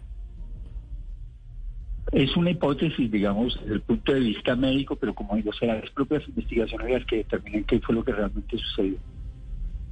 Sí, secretario, hay una fractura eh, en la confianza entre la alcaldesa Claudia López y el general Gómez. No, hemos venido trabajando, digamos, durante todo el año pasado y durante esta temporada, básicamente en temas de seguridad y lo hemos hecho de manera permanente. O sea, hay un contacto, digamos, todos los días y de trabajo permanente para garantizar la seguridad de los ciudadanos. Sí. Y esto ha sido, digamos, una... Ah, you got her? Yeah, I got her. I'll get McDonald's. Oh, that is music to my ears. It's the you get the baby, I'll get the breakfast meal. There's a meal for every morning at McDonald's. Every day on the buy one get one for a dollar menu, you can mix and match breakfast staples like a sausage McMuffin, chicken McGriddles, sausage burrito, McChicken biscuit, and hash browns. Price and participation may vary. Cannot be combined with combo meal. Valid for item of equal or lesser value. This is Derek's O'Reilly Auto Parts story. After the third time jump starting my car, I finally realized my battery was dying. So I stopped by O'Reilly to have it checked. They tested it right there in the parking lot. It was bad, real bad. But they helped me find the right battery for my car and even installed it for free. Now my car starts like new. Oh, oh, oh, oh O'Reilly Auto Parts. Quien no ha caído nunca no tiene una idea justa del esfuerzo que hay que hacer para tenerse en pie. Multatuli. Blue Radio. Una constante, hay buenos resultados, se está trabajando con muy buena relación de manera particular. Yo lo hago casi todos los días, 24/7 tengo comunicación con tanto con el general como con las digamos con los distintos policías de las localidades y alcaldes locales. Sí, pero, pero ¿por qué eh, los ciudadanos tenemos la sensación de que la señora alcaldesa, cuando pasan estos hechos, como el del muchacho Cela, y evidentemente lo que pasó el 19 de septiembre del año pasado, ella sale eh, a dar declaraciones como si ella no fuera la comandante en jefe de la policía de Bogotá, guardada las proporciones? Son circunstancias sobre las cuales, digamos, hay distintas manifestaciones que de manera específica, como en estos casos y como en los casos anteriores, será la justicia y las investigaciones la que determinen, digamos, las responsabilidades eh, de cada caso. 7.58 minutos. ¿Estoy acertando si digo, doctor Acero, que usted está en la mitad del sánduche? ¿Usted está entre la alcaldesa Claudia López y la policía? ¿Usted intenta ser un componedor de esa relación que cada vez pareciera más resquebrajada? No, yo he venido trabajando, digamos, con tanto con la alcaldesa, que es mi jefe directa, eh, en estos temas, tanto igualmente con el general, y lo hemos hecho en equipo de manera permanente. Y lo digo porque, como en ninguna otra ciudad, tenemos consejo de seguridad, absolutamente todos los martes, todas las semanas. Tenemos una relación fluida y permanente para garantizar la seguridad de los ciudadanos. Yo creo que, que ese es nuestro trabajo y, y hemos venido desarrollando de acuerdo a las directrices que ha establecido la alcaldesa mayor y con una buena relación con el general Oscar Gómez Pereira. Las 7 de la mañana, 59 minutos. Es Hugo Acero, secretario de Seguridad de Bogotá, hablando de los desencuentros, de la tirante relación de la policía con la alcaldesa, o mejor, de la alcaldesa con la policía. Doctor Acero, muchas gracias. Que esté muy bien. 7.59 minutos, Felipe. ¿Le quedó claro el asunto o no? Al doctor Acero se le ve, debo decirlo, eso no, no lo va a confirmar él, incómodo, incómodo, porque entiende que el protocolo de actuación de la policía va en el sentido de que si hay un acto de vandalismo y de violencia, pues se debe actuar a través del ESMAD. Sí. No logra decirlo directa y abiertamente porque entiende que su jefe directa es la alcaldesa de Bogotá, quien, por supuesto, tiene un electorado en el sector de los muchachos que han resultado golpeados. Y, y- Sí. y no es una posición fácil para el doctor Acero. No, no, yo creo que usted no se equivoca cuando eh, le dice al doctor Acero que si está en, ensanduchado. Es que las Está ahí, relaciones. está en la mitad, Es que las relaciones entre la alcaldesa y, y- y el general Gómez no se ven buenas. Fíjese las declaraciones este fin de semana del comandante de la policía. O sea, ahí hay, ahí hay un cortocircuito mm, complicado que por supuesto no le conviene a la ciudad. porque, Sabe que es un tipo eh, paciente Gómez Ricardo, Heredia y lo escuché Felipe y, y Daniel muy vehemente, ya como No, molesto, por eso Felipe. le digo, es que lo, lo oímos y muy el- vehemente y la verdad es que eh, la actitud de la alcaldesa con respecto a los desmanes y a las cosas que pasan en Bogotá es como si ella no fuera la alcaldesa. Es como si todo fuera responsabilidad Lava- de la policía. las manos respecto Y- a, su, es. a su rol como primera autoridad de policía de Bogotá. Ocho de la mañana, un Y minuto, yo Daniel. creo, yo creo, Ricardo, que la policía eh, había ya aguantado muchos ataques de parte de la alcaldesa eh, y ya le tocó salir al, al- al comandante de la Policía Me- Metropolitana de Bogotá, el general Gómez, a, a recordarle a la alcaldesa que hay una labor constitucional que cumple la policía que es restablecer el orden cuando las protestas, y es muy claro en sus declaraciones, Sí. se tornan violentas y hay actos de vandalismo. La policía, el, el- el general Gómez dice, gestores de convivencia, la fuerza disponible que Mm. solo tiene escudos, que no es SMAT, que no está armada, nada, estaba acompañando la protesta, pero cuando la protesta se torna eh, violenta, hay actos de vandalismo contra otros funcionarios, contra otras personas, contra la infraestructura pública y privada de la ciudad, es una orden constitucional de la policía Sí, actuar sí. para evitar ese vandalismo. Y ya aguantó mucho la policía hasta que ya no pudo más. Ya, y el es que general Gómez Heredia le tiene que recordar a la alcaldesa que aquí están cumpliendo una labor constitucional y que respeten la institucionalidad de la policía. Y Me parece pelea- contundente la pelea, el mensaje del, claro. del, del general Gómez. Y, pero además eso, a eso súmele la innecesaria pelea con el ministro de Defensa. Pero es con Diego todo. Felipe, es contra la es- policía, es una cosa contra que el uno- ministro, uno- contra el gobierno, contra los gremios, contra los empresarios, es peleando con todo el mundo, con todo el mundo está peleando todo el día la alcaldesa, no puede ocho- ocho- la pelea con- la pelea el ministro Molano-. Sí, ojalá. La pelea con el ministro Molano es, es- es un sinsentido, porque el ministro, pues hombre, apenas se posesiona y dice vamos a meter dos mil policías en Bogotá y no sé, y el viernes Claudia dele, ta, a cascarle a Molano. Pero él ¿Para fue, el, qué? él fue el que respon- él fue el que inició la pelea en este caso, pero eso no importa. Pero claro que a él le interesa porque él es un candidato eh, a la alcaldía Impectore y él desde el principio tiene como estrategia tener de sparring a la alcaldesa para posicionarse en eso. Pero eso, eso no importa. Eso son jugadas de los políticos que no, que no deberían importarnos a los ciudadanos. Y claro que lo que dice Daniel es cierto. Lo que pasa es que eso no es lo que está en discusión. Que si la policía tiene que actuar cuando una persona utiliza injustificadamente la violencia y comete daños o afecta los derechos de otras personas, pues por supuesto que tiene que hacerlo. Y que si tiene que usar la fuerza, eh, pues por supuesto, para eso le dan unas armas, para eso los entrenan, etcétera. Es que esa no es la discusión. La discusión es si usaron esa fuerza en forma proporcional y necesaria dependiendo el tipo de ataques que se estaban recibiendo. Esa es la discusión, porque es que repetir que es que cuando la policía tiene que actuar, la policía tiene que actuar cuando hay unos vándalos, pues claro que tiene que actuar porque si no para qué es la policía. El- la pregunta es cómo actúa la policía. Y claro que aquí lo que pasa es que hay una sutileza y una línea que es bastante difícil de entender cuando a la gente le dicen que los alcaldes son autoridades de poli- son la primera autoridad de policía. Y claro la los alcaldes dan unas órdenes dan unas instrucciones pero ni más faltaba que fueran a dar instrucciones sobre la manera de operar la policía.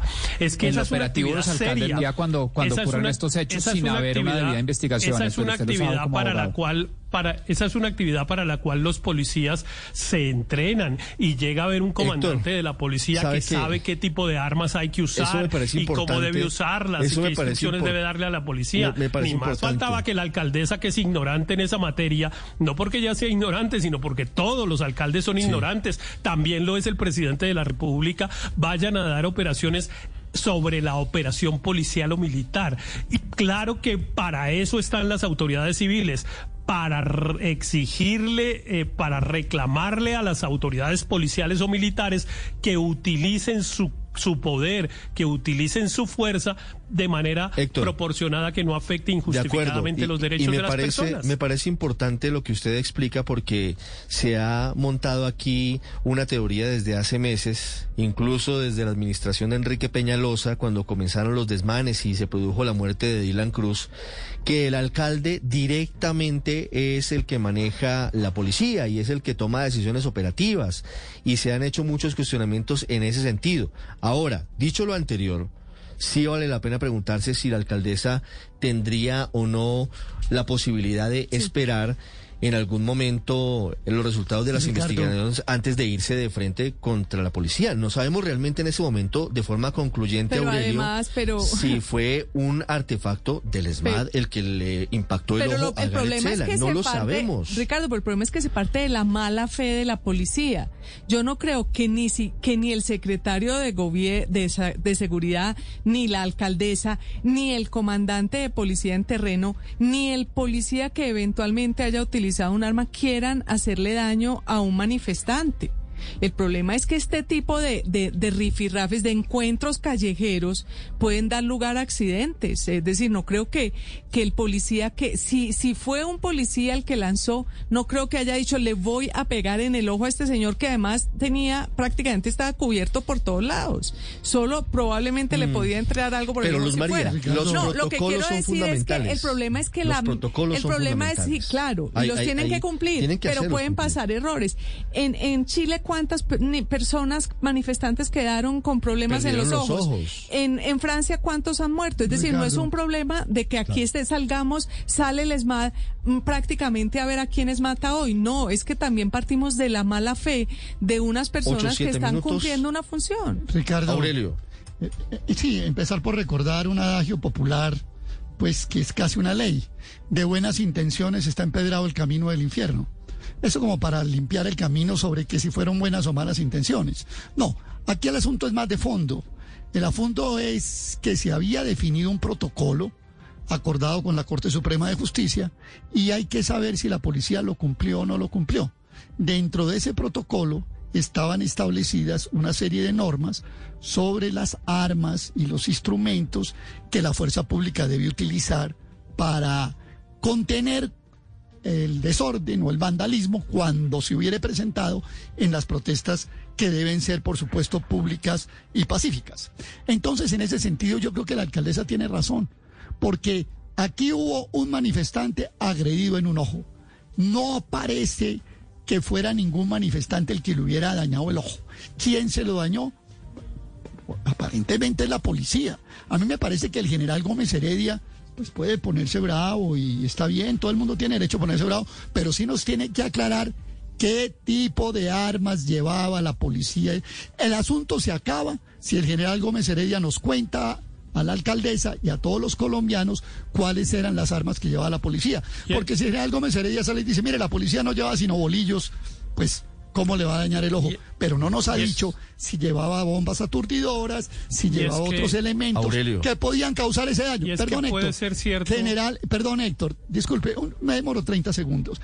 El general Gómez Heredia nos aclara eso, no necesita ponerse de mal genio, la alcaldesa se calma y todos quedamos informados. Que nos digan cuáles eran las armas que llevaban los policías, porque eso sí no lo puede definir Hugo Acero desde el puesto unificado de mando, ni lo puede definir nadie. Minutos. Eh, lo digo en concordancia con que una cosa es la orden general y otra cosa es la orden operativa. General Gómez Heredia, díganos las armas y todos quedamos tranquilos. Acaban de condenar a Nicolás Sarkozy en Francia por corrupción, vamos en segundos a Europa.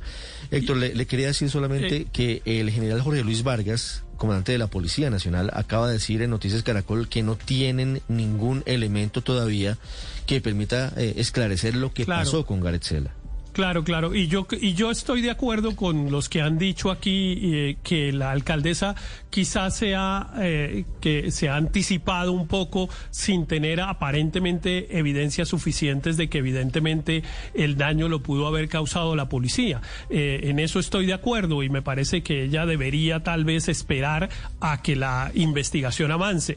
Pero avanzada la investigación y determinado eventualmente que hubo un hecho causado por la policía, insisto, para eso están las autoridades civiles, para reclamarle a los a la Fuerza Armada que use la fuerza de manera adecuada, cosa que por ejemplo no ha hecho debiéndolo haber hecho el presidente de la República Iván Duque frente a los hechos ocurridos el, el pasado eh, el pasado septiembre en Bogotá, casi una decena de jóvenes asesinados, muertos por balas de agentes oficiales y ni una palabra, ni una palabra del presidente de la República. Es que los ciudadanos estamos para que las autoridades y las autoridades civiles nos defiendan justamente de los eventuales abusos de la Fuerza Armada. Esa es la diferencia entre uno y otro. Las 8 de la mañana, 10 minutos, María Consuelo. Pero la controversia de hoy es producto de las declaraciones que dio la alcaldesa, que dijo, en otro caso en el que se incumplen nuestras instrucciones y eso exacerba en vez de aliviar las tensiones de la policía. Y lo que nos acaba de decir el secretario es que no se desconocieron las instrucciones porque él estaba en el PMU. Y si estaba en el PMU, pues se entiende que participó en las decisiones. Entonces, evidentemente, hay no una fractura, sino un desconocimiento de las competencias del, del secretario de Seguridad, del PMU y del comandante de la policía. Eso es lo que eh, queda en evidencia hoy acá. Las 8 de la mañana, 11 minutos, y mientras tanto, los casos de inseguridad aumentando en Bogotá. No es percepción, es realidad. Y las autoridades enfrascadas en peleas inútiles. Ya regresamos en Mañanas. Alcaldía de Medellín. Esta es Blue Radio, la nueva alternativa. Hay revuelo en París, condenado el expresidente Nicolás Sarkozy por corrupción. Enrique Rodríguez y por tráfico de influencias. Es una sentencia que acabamos de conocer a través de varios medios franceses como la cadena de televisión BFM. Recordemos que Nicolás Sarkozy ocupó entre los años 2007 y 2012 el Palacio del Elíseo, es decir, la jefatura del Estado francés. Sarkozy ha tenido que responder a las acusaciones de corrupción y tráfico de influencias. La fiscalía pedía cuatro años de cárcel, pero finalmente han sido tres y uno de ellos firme. Estaba acusado de corromper, junto con su abogado Thierry Herzog, a un magistrado de nombre Gilbert Asibert, que era abogado general ante el Tribunal Supremo mantenía la acusación que tanto Sarkozy como su abogado le ofrecieron a ese tercero un puesto en el Consejo de Estado de Mónaco a cambio de ayuda en otra investigación judicial contra el que fuera jefe del Estado francés. Se sustenta además en unas conversaciones telefónicas entre Sarkozy y su abogado que fueron interceptadas en febrero de 2014. Este no es el único procedimiento judicial en el que ha estado implicado Nicolás Sarkozy. El pasado octubre fue imputado por asociación de malhechores en relación a las presuntas irregularidades sobre la financiación de su campaña de 2007 y en particular por haberse servido supuestamente de dinero procedente de Libia. Pero esto sí es una condena firme y es la primera vez que un jefe de Estado francés resulta condenado y que tiene que comparecer ante los tribunales por un delito tan grave. Anteriormente lo fue Chirac, pero por un delito menor que este. Es una auténtica conmoción. Veremos si Nicolás Sarkozy tiene que entrar finalmente en prisión o si lo hace más adelante por los demás delitos de los que se le acusa, Ricardo. 8-14 minutos, Nicolás Sarkozy, que en su momento tuvo incidencia en el conflicto armado en Colombia. Nicolás Sarkozy, cuando Ingrid Betancourt estaba secuestrada, le pidió al entonces presidente Álvaro Uribe que hiciera un gesto humanitario para que la guerrilla pudiera liberar a Ingrid Betancourt.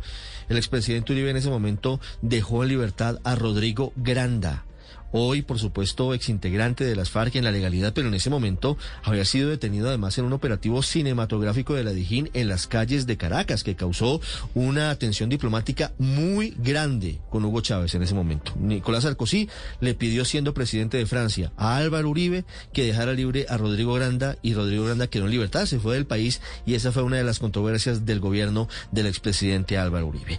8.15 minutos, vamos ahora a Londres. Silvia, están trasladando en este este preciso momento al príncipe Felipe de Edimburgo, al esposo de la reina Isabel, a otro hospital. No tiene un pronóstico favorable el príncipe Felipe, Silvia.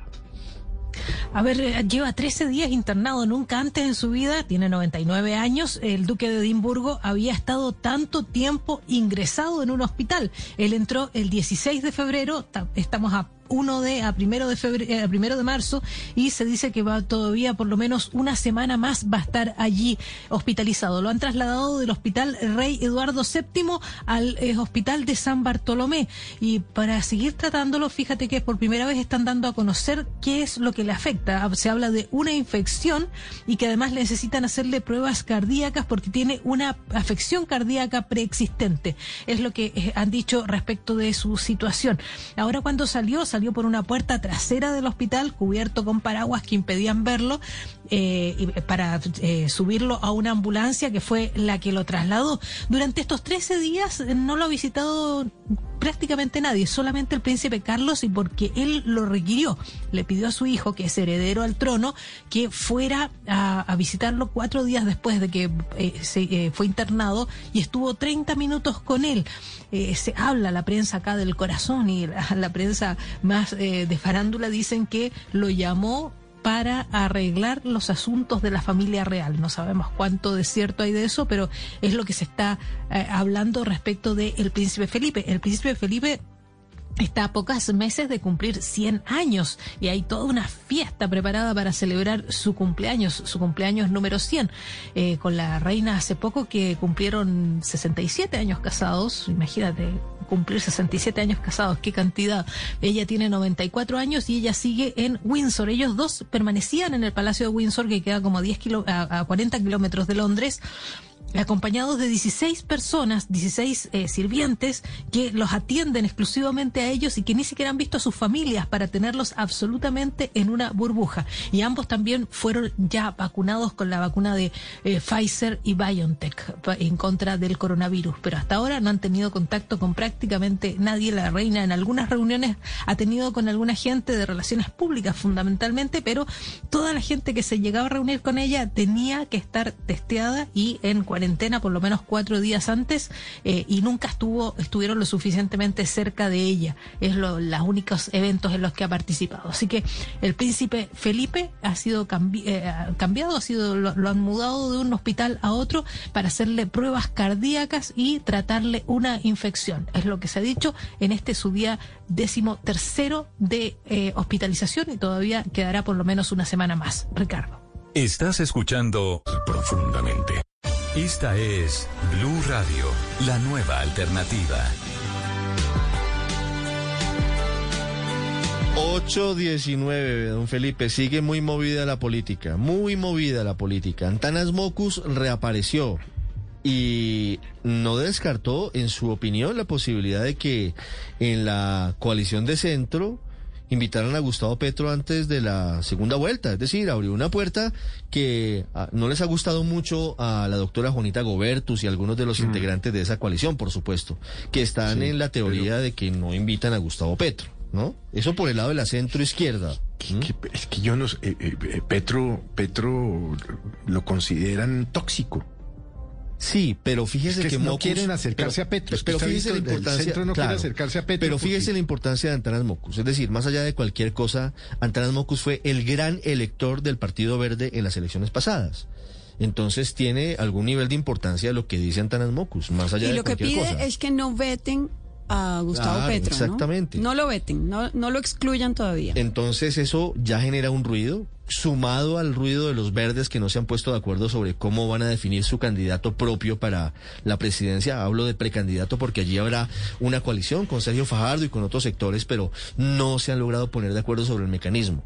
Eso mm. le, decía Felipe por el lado de la centro izquierda. Así es. Y por el lado del gobierno y por el lado de la centro derecha también hay movimientos varios pues movimientos, entre ellos definiciones sobre la vicepresidencia, porque se da como un hecho que seguramente en unas dos semanas la doctora Marta Lucía Ramírez estaría renunciando a, su posición como vicepresidenta de la mm. República. Sí, el presidente puso, y ya es la tercera vez que pone el tema de, de la posible renuncia de Marta Lucía Ramírez es porque el presidente ya sabe que Marta Lucía Ramírez se va.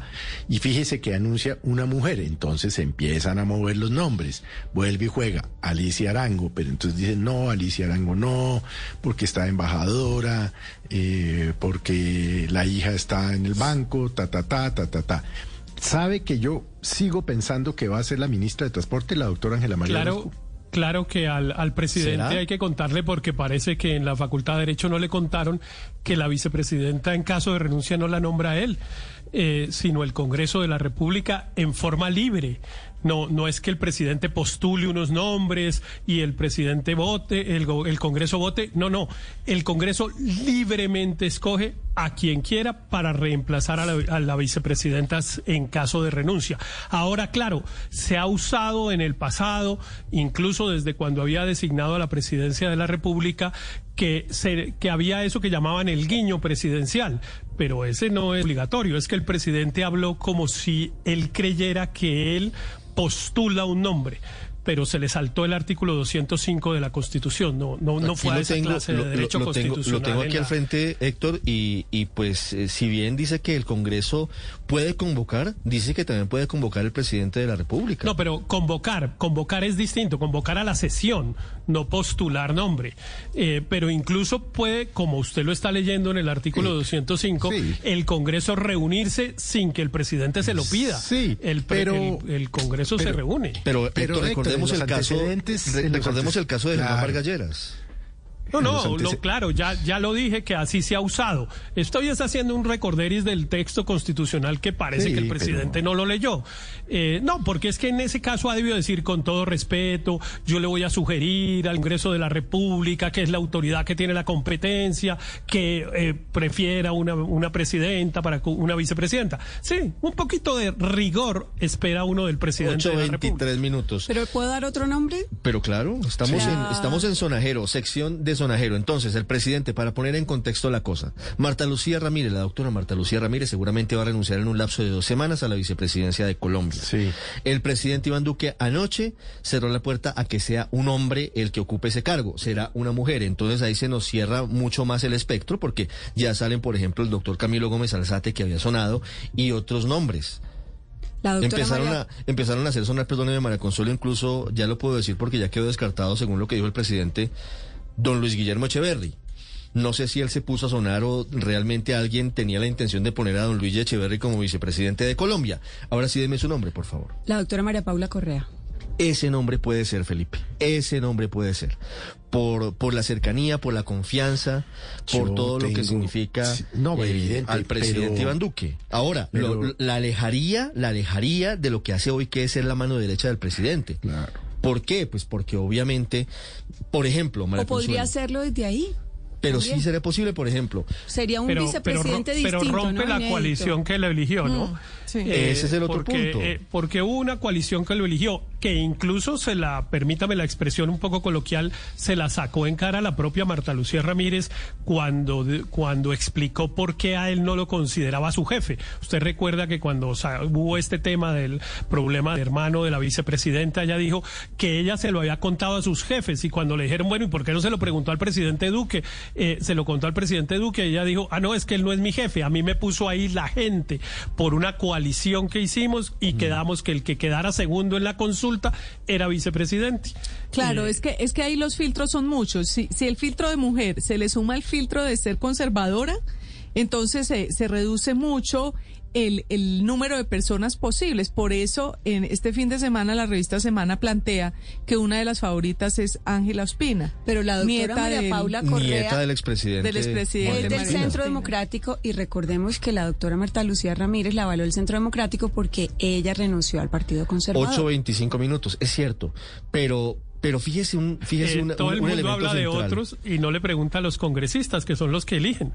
Sí, Eh, es pero, que los- pero, pero, los pero, pero en congresistas son últimas- los que eligen. Pero Héctor, Eso, ¿Quién es el próximo presidente- vicepresidente el pre- de Colombia? eh, eh, Depende sí, del Partido pero Liberal. el presidente va a postular, es- ¿o no? Que no debería, no puede hacerlo, no puede hacerlo formalmente, pero además puede decir, claro, puede hacer eso que llaman, insisto, un guiño. Pero mire, déjeme le cuento una anécdota, eh, eh, Ricardo. Eh, eso pasaba también con los designados, con el designado a la presidencia que era antes de la Constitución del Juan 91, Santos no había vicepresidente. designado, tal vez. Juan Sí. Manuel Juan Manuel Santos se hizo elegir contra el guiño del entonces presidente César Gaviria.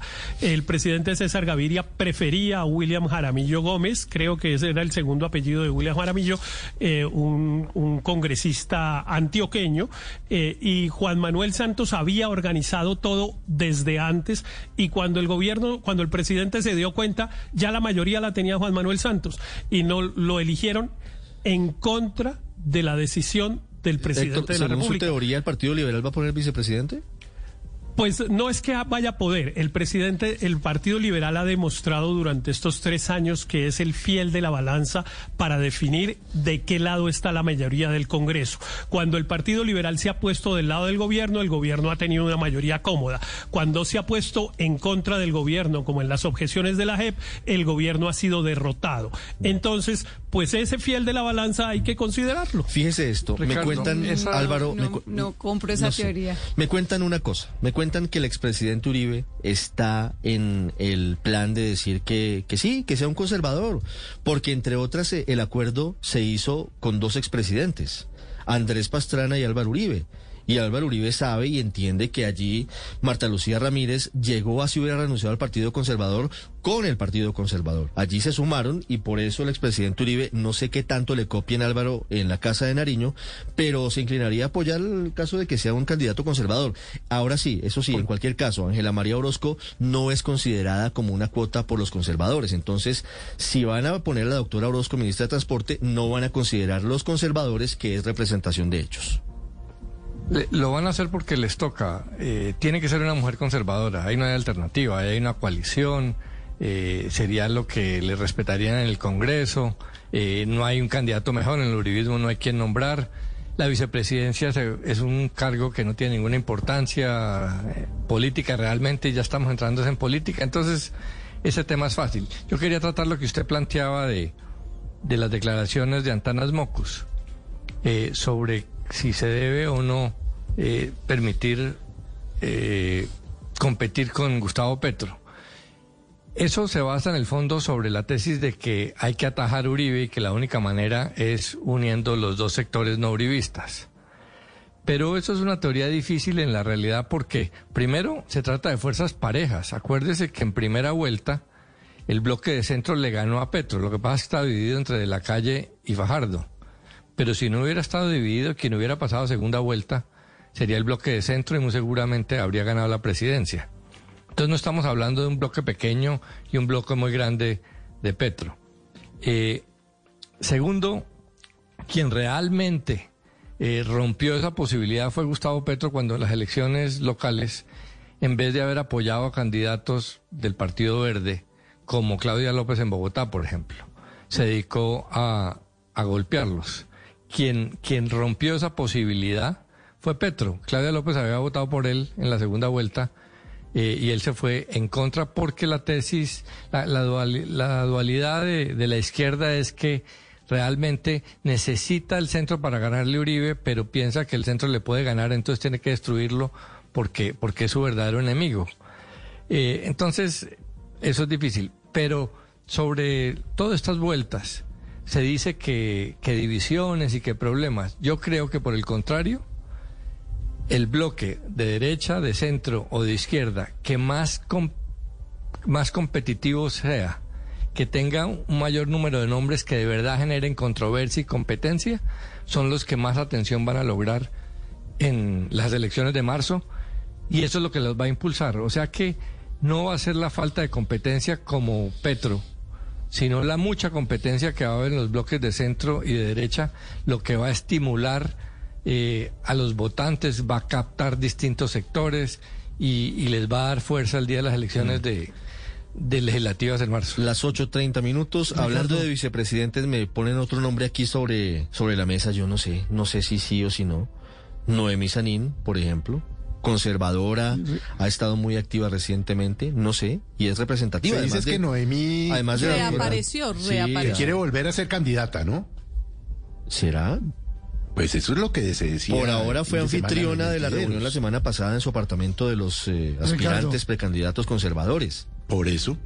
Y es que Noemí, acuérdese usted que en su momento tuvo millones de votos. bueno, derrotó a Andrés Felipe. Le ganó la candidatura conservadora Andrés Felipe Arias contra todos los pronósticos. En, en, la cresta de la ola de la popularidad de Álvaro Uribe y con Andrés Felipe Arias también en un momento muy importante. Y recuerde, el, Marta Lucía Ramírez y ella fueron como una especie de dúo dinámico en el sector de conservador por mucho tiempo.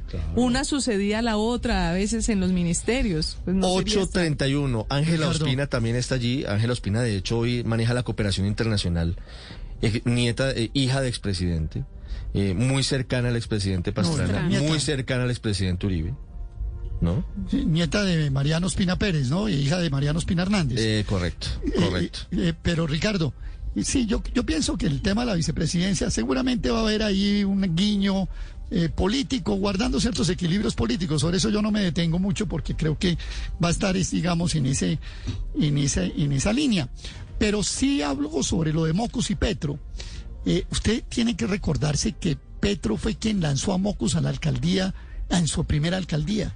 Petro, siendo representante a la Cámara por Bogotá, fue quien sacó a Mocus de la rectoría de la Universidad Nacional y lo candidatizó como eh, pues futuro alcalde y efectivamente ganó.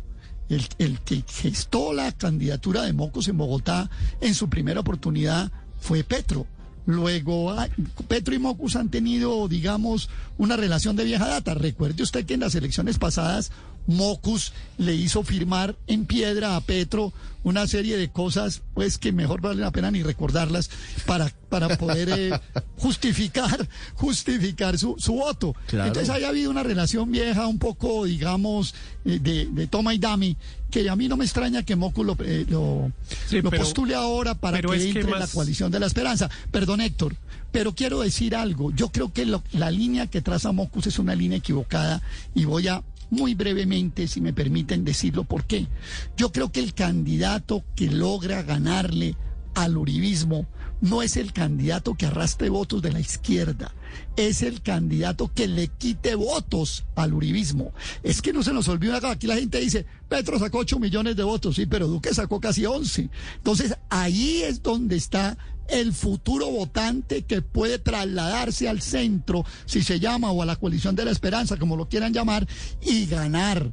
El voto de la izquierda no es el que le va a dar el triunfo a un candidato diferente al del gobierno y al del uribismo, es quitándole bases al uribismo, como se logra que ese candidato diferente logre ganar. 8, porque hombres y mujeres, ¿no? Héctor. Ricardo, es que Ricardo, hay un sector político que se ha, ese que se ha llamado el centro, que no termina de definirse de qué, de, de qué lado va a estar. Si su posición en el 2022 es contra los extremos o contra Uribe. Y a mí me parece que eh, Mocus se quedó en el contra Uribe, que es juntémonos con quien sea incluso con Petro, que puede poner en peligro la, el Estado de Derecho y la democracia liberal, eh, con tal de derrotar al uribismo, que también puede poner en peligro, según ha demostrado la democracia liberal.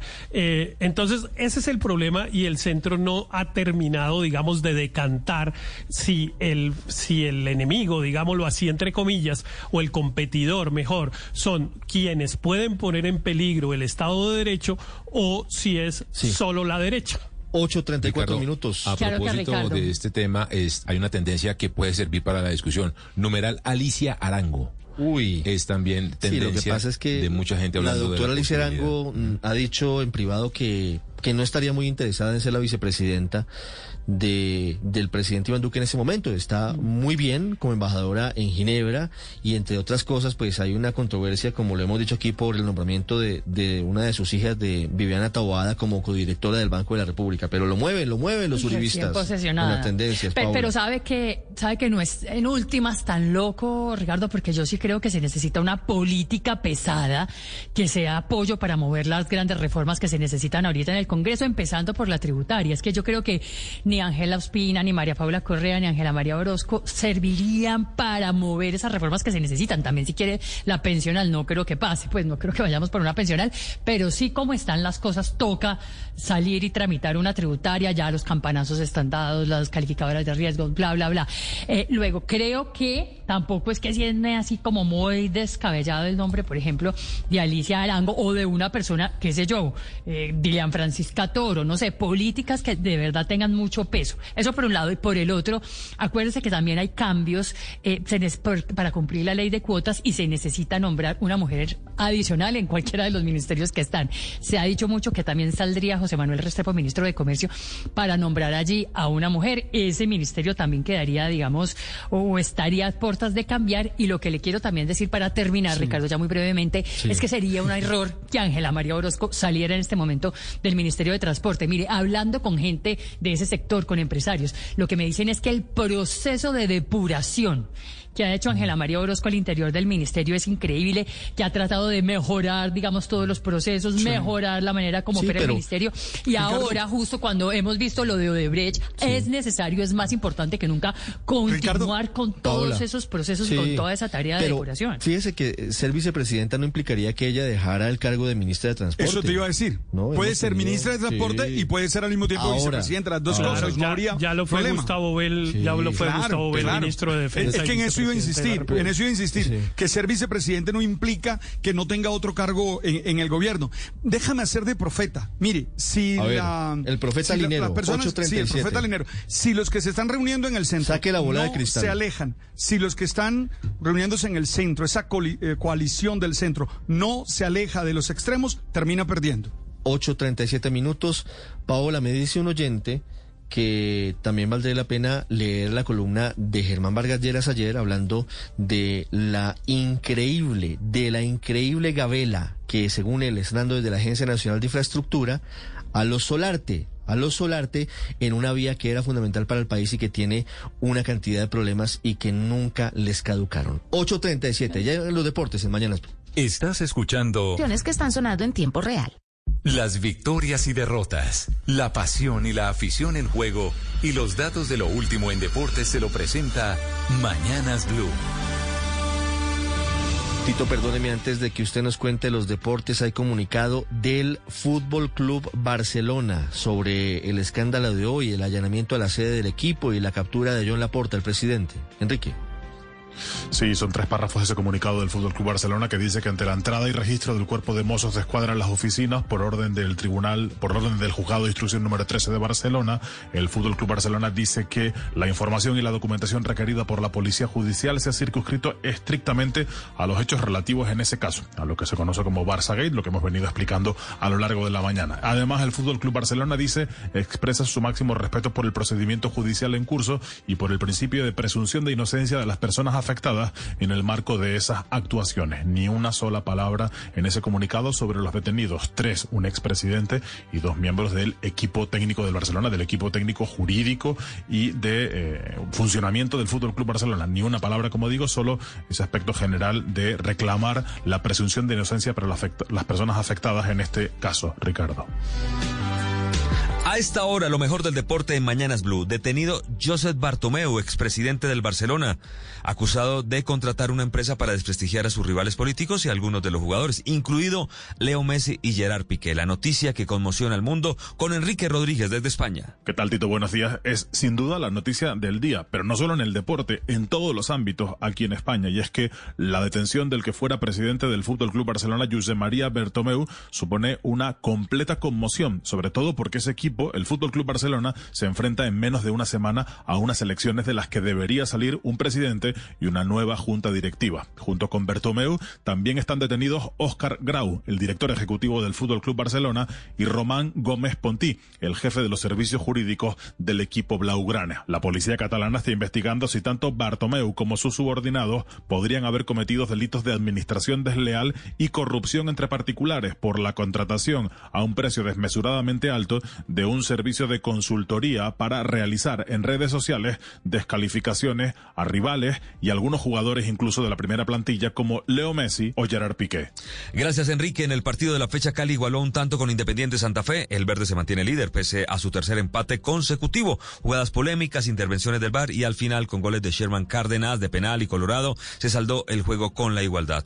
Arias, el entrenador del Cali, da su parte. No sé si es más complicado, pero un muy buen equipo, lo viene siendo, lo dije antes del partido, que enfrentábamos a un rival muy duro, muy bueno en todos los conceptos y que iba a ser un partido difícil como han sido todos para nosotros en el campeonato. No hemos tenido ninguno fácil, más encima hemos tenido las decisiones arbitrales en contra. Santa Fe es tercero, buen fútbol y se muestra otra vez muy competitivo. Harold Rivera, su entrenador. Veníamos con la consigna de, de sumar, queríamos darle una alegría hoy a la afición, el día de los, los cumpleaños número 80 de Santa Fe.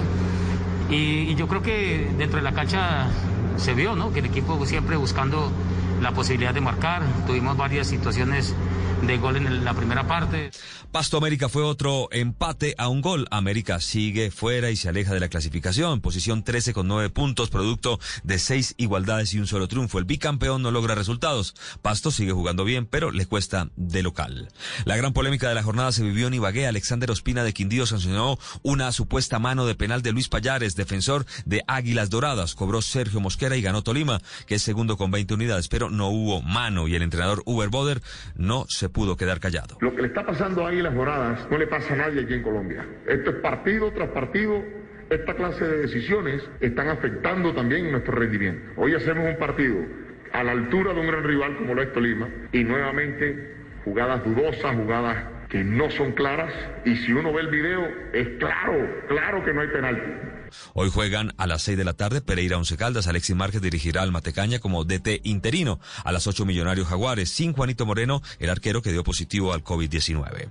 A nivel internacional, la figura fue Jason Murillo que marcó en el empate agónico ante el Valladolid con su equipo el Celta de Vigo. Era una jugada precipitada ya porque es el final del partido. Eh, estábamos 0-1. Eh, había que ir con toda y gracias a Dios se me da la oportunidad de marcar. Pero bueno, lo importante es que nos vamos con uno y no con cero. Atalanta de Bérgamo ganó 2 por 0 a la Sampdoria en condición de visitante. No marcó gol Muriel, pero volvió a jugar muy bien durante 59 minutos. El observatorio CIES, que estudia a todos los futbolistas, dice que es el octavo mejor delantero de la Serie A. El número uno es Lautaro Martínez. Cristiano, para tener una referencia, es 25. Lista de seleccionados a 25 días del partido contra Brasil por eliminatoria. Dubán Zapata, que no apareció este fin de semana, pronóstico reservado por el Atalanta. Jerry Mina ausente, tiene una semana más por fuera de los campos. Luis Javier Suárez descartado, el delantero del Granada. David Ospina ya regresó al banco del Napoli. Rafael Santos Borré, golpe en la cresta ilíaca derecha y no se sabe su incapacidad. Hoy seguramente tendremos noticia. Además, a las 3 de la tarde, Everton ante Southampton por la Premier con la presencia de James Rodríguez que está convocado. Tiger Woods sigue recuperándose en una clínica en California y recibe mensajes y gestos que le servirán para recuperarse. Los jugadores participantes del WGC Workday Championship vistieron de camisa roja y pantalón negro en honor al mejor golfista de la historia. Mientras sucede esto, las investigaciones del accidente continúan. La policía, luego de analizar frenadas y huellas eh, del sitio del accidente, eh, determinó que Tiger aparentemente conducía cerca a los 200 kilómetros por hora. Igual la zona de cinco palos sigue siendo revisada por las autoridades por si presenta problemas de seguridad. Tiger estuvo al tanto de los homenajes de sus colegas. El golfista escribió en redes sociales. Es difícil explicar lo conmovedor que fue cuando encendí la televisión y vi todas las camisas rojas, escribió Wood este domingo. Para todos los golfistas y fanáticos, ustedes realmente me están ayudando a superar este momento difícil. Bueno, muy bien. Y hasta aquí la información deportiva por ahora en Mañanas Blue. Estás escuchando Blue Radio. Todo el mundo importa. Si acaba de llegar a Blue Radio, esto es lo que está pasando y lo que se ha perdido. 8 de la mañana, 46 minutos. Atención, la alcaldesa Claudia López acaba de decir que en abril debería estar el 100% de colegios distritales en modelo de alternancia. Hoy regresan otros 23 colegios públicos en Bogotá con los niños en las aulas. José David. Hola Ricardo y oyentes, sí, en estos momentos la alcaldesa Claudia López habla y explica cómo va a ser ese calendario para el modelo de alternancia. Vamos a escuchar en estos momentos parte de lo que dice la alcaldesa Claudia López. Estamos haciendo educación, presencialidad en este retorno gradual, progresivo y seguro, que es a la que le estamos dando prioridad ahorita, guías físicas que se entregan a los niños, radio, virtualidad y televisión. Canal Capital dedicó un canal exclusivo en TDT, que es Eureka, exclusivamente para Aprende en Casa. Y le va bastante bien, debo decir, dentro del rating de los canales institucionales en todas las franjas, es, es, el que tiene hoy mayor rating, de manera tal que está sirviéndole a los niños y a las familias para su formación. Ricardo, en estos momentos le vamos a preguntar a la alcaldesa Claudia López. Eh, alcaldesa, buenos días, estamos en vivo en estos momentos en Blue Radio. Usted decía que en abril prevé que el 100% de los colegios vuelvan al modelo de alternancia. ¿Cómo va a ser ese calendario y cuántos van hasta este momento? ¿Cuál es el balance que se tiene? Hoy, un abrazo para todos los amigos de Blue Radio, estamos en directo. Vamos muy bien, vamos muy bien. A hoy completamos ya 42 colegios públicos, eso es un poquito más del 10% de las sedes de colegios públicos en Bogotá. Y tenemos un calendario programado por la Secretaría de Educación que va a ir avanzando semana a semana, de manera tal que entre la primera y segunda semana de abril tengamos al 100% de las sedes en presencialidad gradual, progresiva y segura, además de los otros cuatro canales, el canal presencial, el canal de guías físicas, el de radio, el de televisión y el virtual. Cerca de la mitad de los jardines y colegios privados también ya regresaron, el 61% de las universidades también ya regresaron a algún modelo de alternancia presencial, todas las sedes del SENA y aproximadamente el 24-25% de las instituciones de educación para el trabajo. De manera que vamos avanzando muy bien en nuestras prioridades de reactivación, empleo, vacunación y retorno gradual, progresivo y seguro a la educación.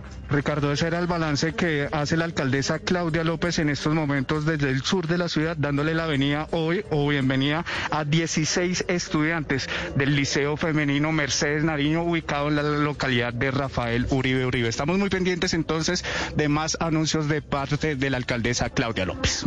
8.48 minutos. En Cali también hay regreso hoy de 1.200 estudiantes en 12 colegios de la capital vallecaucana.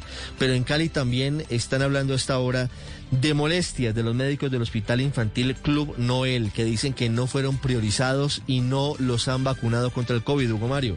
Ricardo, son 177 profesionales de la salud los que están en el Hospital Infantil Club Noel de Cali esperando ser vacunados contra el COVID-19. Ellos aseguran que están en la primera línea de lucha contra la pandemia, que han atendido más de 4.000 casos positivos, incluyendo niños que han estado en cuidados intensivos. El doctor Jaime Domínguez, gerente del Hospital Infantil Club Noel, pide que los tengan en cuenta para el proceso de inmunización. Créame que nosotros hemos manejado muchísimos niños con COVID. Tenemos una UCI donde ha estado prácticamente llena toda la pandemia. Son 20 camas y nosotros manejamos unas urgencias pediátricas, de pronto las más grandes de la ciudad de Cali. Y el personal de nosotros está 100% expuesto. Es personal de primera línea y hasta, el día de hoy no hemos tenido la, la facilidad de recibir la primera vacuna. A Cali han llegado hasta ahora 14.206 vacunas, el 80% ya han sido aplicadas a personal de la salud y adultos mayores de hogares geriátricos.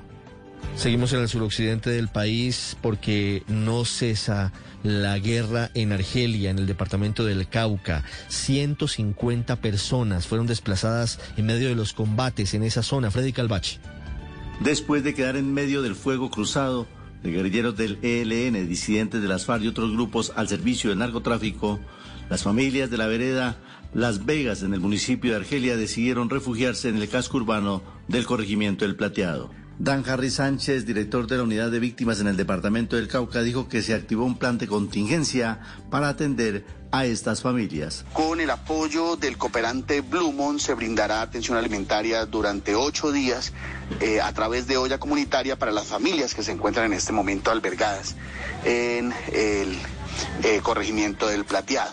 Asimismo, se hizo activación del plan de contingencia en salud por parte del Hospital Municipal y de parte de la Secretaría de Salud. Hasta la zona fueron enviadas unidades de la Fuerza Pública para tratar de retomar el control de la situación. 8.50 minutos. Hay también actos violentos en Peque, en Antioquia, 300 desplazados por la violencia, Héctor David, pero ha sido también muy doloroso lo que ha ocurrido en Murindó con un niño de apenas 13 años de edad de la etnia Embera que perdió una de sus piernas en medio de una mina antipersona que fue instalada por el ELN. Las fotos realmente son impresionantes, José Carlos. decir que las fotos en redes sociales son realmente muy, muy tristes y muy complejas. Esa situación. 8.51 minutos. Lo que pasa en Murindo es realmente muy grave, Héctor David. Así es, Ricardo, pues la gobernación de Antioquia también al rechazar lo sucedido en esa zona rural de Murindó en inmediaciones de la comunidad indígena Isla, el resguardo Río Murindó, pues también confirmó que además de esta víctima, a la cual ustedes mencionan, el menor de 13 años de edad de la etnia en Veraya Vida, por la gravedad pues de sus heridas, sufrió la amputación de sus piernas. Al final, otras dos personas más tuvieron heridas leves y fueron atendidas en centros asistenciales para el tratamiento pertinente. Además, ha dicho la gobernación, Ricardo, que recibe acompañamiento en la ruta de atención que se tiene prevista para estos casos. También ha señalado que están no solamente con el ejército buscando cómo se hace desminado humanitario, sino detrás de las personas responsables de esta situación. Con respecto a Peque, rápidamente le cuento que la situación del desplazamiento lo está generando los enfrentamientos constantes del clan del Golfo y las disidencias de la FARC que han generado temor y el desplazamiento de estas 300 personas, según ha dicho el alcalde Freud Faber Hernández. Este, estos dos hechos pues ha generado temor en toda la comunidad de esa zona y específicamente en 8.52 minutos la Contraloría raja al gobierno en la reconstrucción de Providencia 100 días después del paso del huracán Iota. Marcela Peña. Néstor, buenos días. De acuerdo con la Contraloría, al momento se han intervenido solamente 215 de las 877 viviendas que deben repararse en las islas de Providencia y Santa Catalina. Sin embargo, no se ha iniciado la construcción de las 1.134 viviendas nuevas para los damnificados del huracán Iota. Se han adecuado hasta el momento 47 lotes, de los cuales se hizo demolición y alistamiento para la construcción de viviendas nuevas y otros 27 predios están intervenidos para la construcción. 8.53 minutos. En una hora el presidente Iván Duque sancionará el estatuto de protección temporal para más de un millón de venezolanos. Algo que le ha valido al presidente elogios de Joe Biden, del Papa Francisco y de la comunidad internacional que es muy importante que lo hagan en la teoría, falta que apliquen la práctica, que apoyen económicamente el fenómeno de la migración en nuestro país. María Camila Roa. Ricardo, buenos días. El presidente Iván Duque firmará en Casa de Nariño a las 10 de la mañana el decreto que crea el Estatuto de Protección Temporal para Migrantes Venezolanos. Durante este evento, Migración Colombia hará el lanzamiento de la campaña pedagógica Visibles, con la que se busca que los migrantes se enteren de los beneficios que obtienen al acceder a este mecanismo temporal de protección. Este decreto, cuyo borrador estuvo publicado en la página de la Cancillería y que recibió más de 300 comentarios, comienza a implementarse desde ya y busca lograr, recordemos, la regularización de 1,8 millones de venezolanos en agosto de 2022 para que estas personas cuenten con carné, biometría e identificación digital con el fin de que puedan acceder a la atención en salud, educación y otros beneficios sociales. Hay alerta en la costa caribe por vientos fuertes. Juan Alejandro, en Barranquilla. Ricardo, persiste la alerta roja para la región Caribe, por lo menos para las próximas 72 horas, a causa de los vientos de 74 kilómetros por hora y las olas de 3 y 4 metros de altura que han provocado restricciones en la navegación. Las playas también tienen limitaciones para el uso de los bañistas y los estragos en la región no paran por efecto de los fuertes vientos. Al respecto, Carolina Valencia, meteoróloga del IDEAM. Tenemos alerta roja por viento de oleaje en el mar Caribe colombiano. Esta alerta persiste para, por lo menos para las próximas 72 horas. Tenemos vientos entre... En Barranquilla, por ejemplo, los vientos han dejado casas destechadas y desplomadas, árboles y cables caídos, además de la emergencia que se vivió la semana pasada cuando arrasaron con la feria artesanal del Gran Malecón del Río. Ricardo.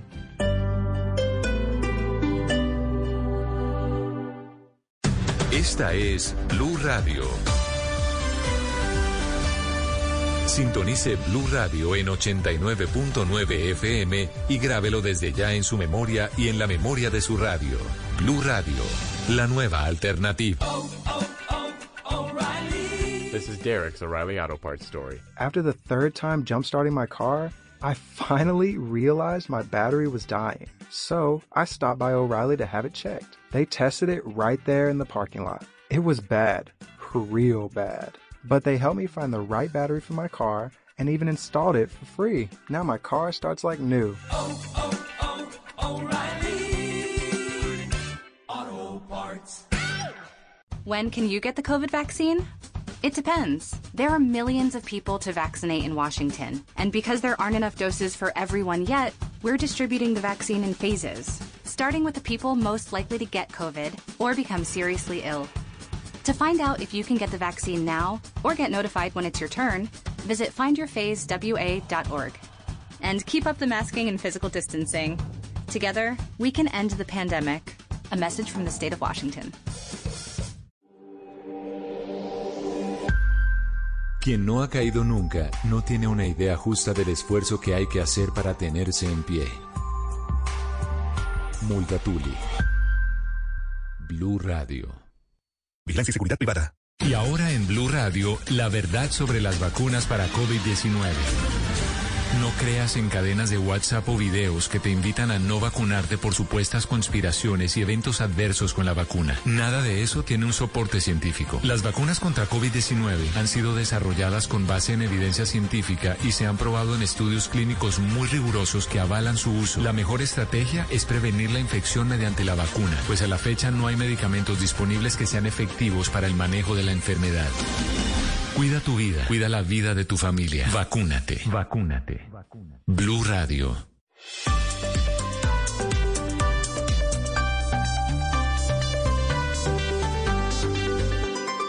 Estás escuchando Blue Radio y bluradio.com. Quando tu finisci le parole, sto qui, sto qui. Forse a te ne servono due sole. Sto qui, sto qui. Quando impari a sopravvivere e accetti l'impossibile, nessuno ci crede. Io sì. Laura Pausini, ganadora del Globo de Oro a Mejor Canción Original W Bernal. Sí, señor, buenos días. Buenos días. Anoche, en, eh, en, una ceremonia dividida entre Los Ángeles y Nueva York, se entregaron los Globos de Oro que entrega la Asociación de Prensa Extranjera, eh, extranjera de Hollywood, que tuvo muchas críticas. Muchas, hecho, ¿no? muchas críticas. Y de hecho salieron... Por todo, por la virtualidad, porque no abrían el micrófono a tiempo, porque eso era un rollo muy complicado. Sí, claro, pero eh, ellos, la asociación tuvo una crítica muy fuerte porque no tienen miembros de afroamericanos ni afrodescendientes dentro de sus, dentro del panel de elección. Entonces todo el mundo está diciendo, ¿cómo así que están, están tratando de premiar a una, a, una, a una gran cantidad de filmes sin que ellos tengan ningún votante de raza negra dentro de su panel? Y los criticaron tanto que salieron tres de los directivos de la asociación al escenario a decir, sí, estamos conscientes, nos hemos dado cuenta del problema y vamos a tomar los correctivos para ser más inclusivos dentro de la asociación. Les tocó salir a, a, a decir, a calmar a la gente porque estaban muy inquietos sobre el tema de la, de la inclusión de eh, votantes afrodescendientes en ese panel. Es, en, bueno. en, español esta película se llamó en Netflix La vida ante sí, además sí, que ese significa el regreso de la gran Sofía Loren al séptimo arte. Con una actuación espectacular. Maravillosa. Además, o sea, de, de, gran película. Es gran tremenda película. película. Y pues sí, la canción escrita por Diane Warren ganó como me mejor canción original para película, interpretada por Laura Pausini en italiano, obviamente. La película pues es, es en italiano, es italiana.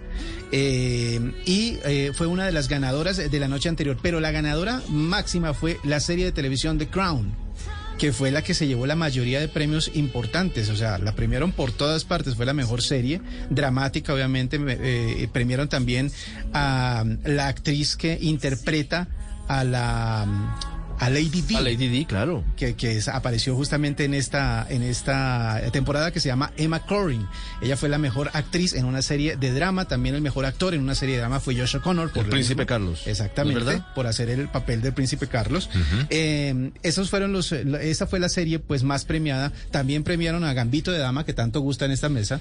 Eh, Queen's, eh, Queen's Gambit. Sí, señor. No, pero nos gusta The Crown, pero The Crown es. Pero, The Crown se lleva por A mí me encantó. Ah. Me encantó gustó, digo, pero me gusta mucho también en esta mesa. ¿Sabe, que- Sí, sabe sí, cuál sí, yo soy fan realmente de esa. a mí no me ha agarrado Yo The no. Crown? Yo no he podido con The Crown. Yo es tampoco. es No, una es gran serie. espectacular. Sí, es buena. No pude. Visto- Además visto tiene capítulos. unos No pude. capítulos, tiene unos capítulos extraordinarios como el de Churchill en la primera temporada. Temporada, sí. Eso es un, un capítulo, pero del mejor cine. Otra, otra, Toca- otra de toca las, verla porque yo no he podido. Sí, otra de Yo las, no he podido. De los premios que No, entregaron eso es a The una Crown maravilla, hombre. Fue, mira, eh, Gillian Anderson eh, por la mejor actriz secundaria. Margaret hace Thatcher. el papel de Margaret Thatcher y mucha gente no recuerda que ella era la de los expedientes X. Claro. La que hacía, hay La- gente que la gente Scully, ¿se acuerda? El agente Y Scully de los también expedientes eh, X. Ricardo para Chadwick Boseman, el eh, Black Panther, Pantera Negra, Sí, también señor. le dieron el pre- pre- premio Homenaje a mejor actor de sí, póstumo también Y muy, muy otra, otra película que además tiene que ver con jazz, otra película en donde él interpreta a un eh, trompetista, un trombonista mejor, en una banda de jazz y pues eh, se llevó, es el segundo premio póstumo que se lleva a un ganador del Globo de Oro por esta película que se llamaba Ma Rainey's, Ma Rainey's Black Bottom. Eh, es una película pues que habla justamente de ese mundo del jazz. Otra película musical que también eh, llevó premio fue eh, Los Estados Unidos contra Billie Holiday. Andra Day ganó el premio como mejor actor, actriz, perdón, en una película de drama. Y la ganadora, la película de drama ganadora fue Nomadland que es esta película que protagoniza Frances McDormand sobre la vida de los nómadas en los Estados Unidos. Nueve, tres minutos. Yo sigo sin entender cómo es que al padre Linero no le gusta The Crown, Silvia. Yo, yo, pues, No, no. deben estar de celebración. O sea, es impresionante el, el éxito de y, y la factura de Crown. Realmente es impresionante. Ah, porque además acá, acá Ricardo está absolutamente metida con la discusión sobre la monarquía. O sea, aquí apareció eh, el príncipe William diciendo que estaba en contra de Crown, que no le gustaba que jugaran con los sentimientos de gente que estaba viva y no tuvieran conciencia de los sentimientos que estaban en juego. Y por otro lado apareció el príncipe Harry diciendo que le gustaba Crown, que The Crown, que era seguidor de The Crown. Así que la división entre los hermanos también está manifestada ahí. Ah, Respecto de respecto de George, yo- eh, sugiero que le pongamos atención a este chico. Es muy jovencito, tiene 29 años, el que hace de Príncipe Carlos. Y es el actor absolutamente estrella en este minuto en el Reino Unido. O sea, tiene una serie de películas que llama mucho la atención por la cantidad de, de, de, de- de papel, roles que es capaz de interpretar. O sea, está en la serie de los Durrell, eh, como el hermano mayor, Lawrence Durrell, que es el escritor, eh, también, pero también está en la película, no sé si ha- han visto ustedes eh, de Tierra, Tierra, eh, Tierra de Dios, es otra película en- que es muy increíble porque es como Brokeback Mountains, Mountain, pero es el caso de un, eh, una persona del campo gay, ah, pero la, la diferencia es que es una persona gay asumida que no sabe amar. Es súper impresionante el papel que, re- que, que- que él es capaz de interpretar en esa película. O después está, hay otra película también reciente que se llama Only You, que es el caso de Ah, bueno, sí. una pareja, que cómo se destruye una pareja cuando no pueden tener hijos. La verdad es que ti- tiene una capacidad de interpretación increíble ese chico. Nueve, cuatro minutos. Absolutamente distinto al papel del príncipe Carlos. Viéndolo ahora que sabemos quién es, más allá del papel de, de Carlos en The Muy Crown. versátil. Muy versátil, pero además habrá interpretado también el príncipe Carlos que hay tanta molestia en la corona inglesa con Sí, sí, sí, la serie, ¿no? Nueve, cinco minutos.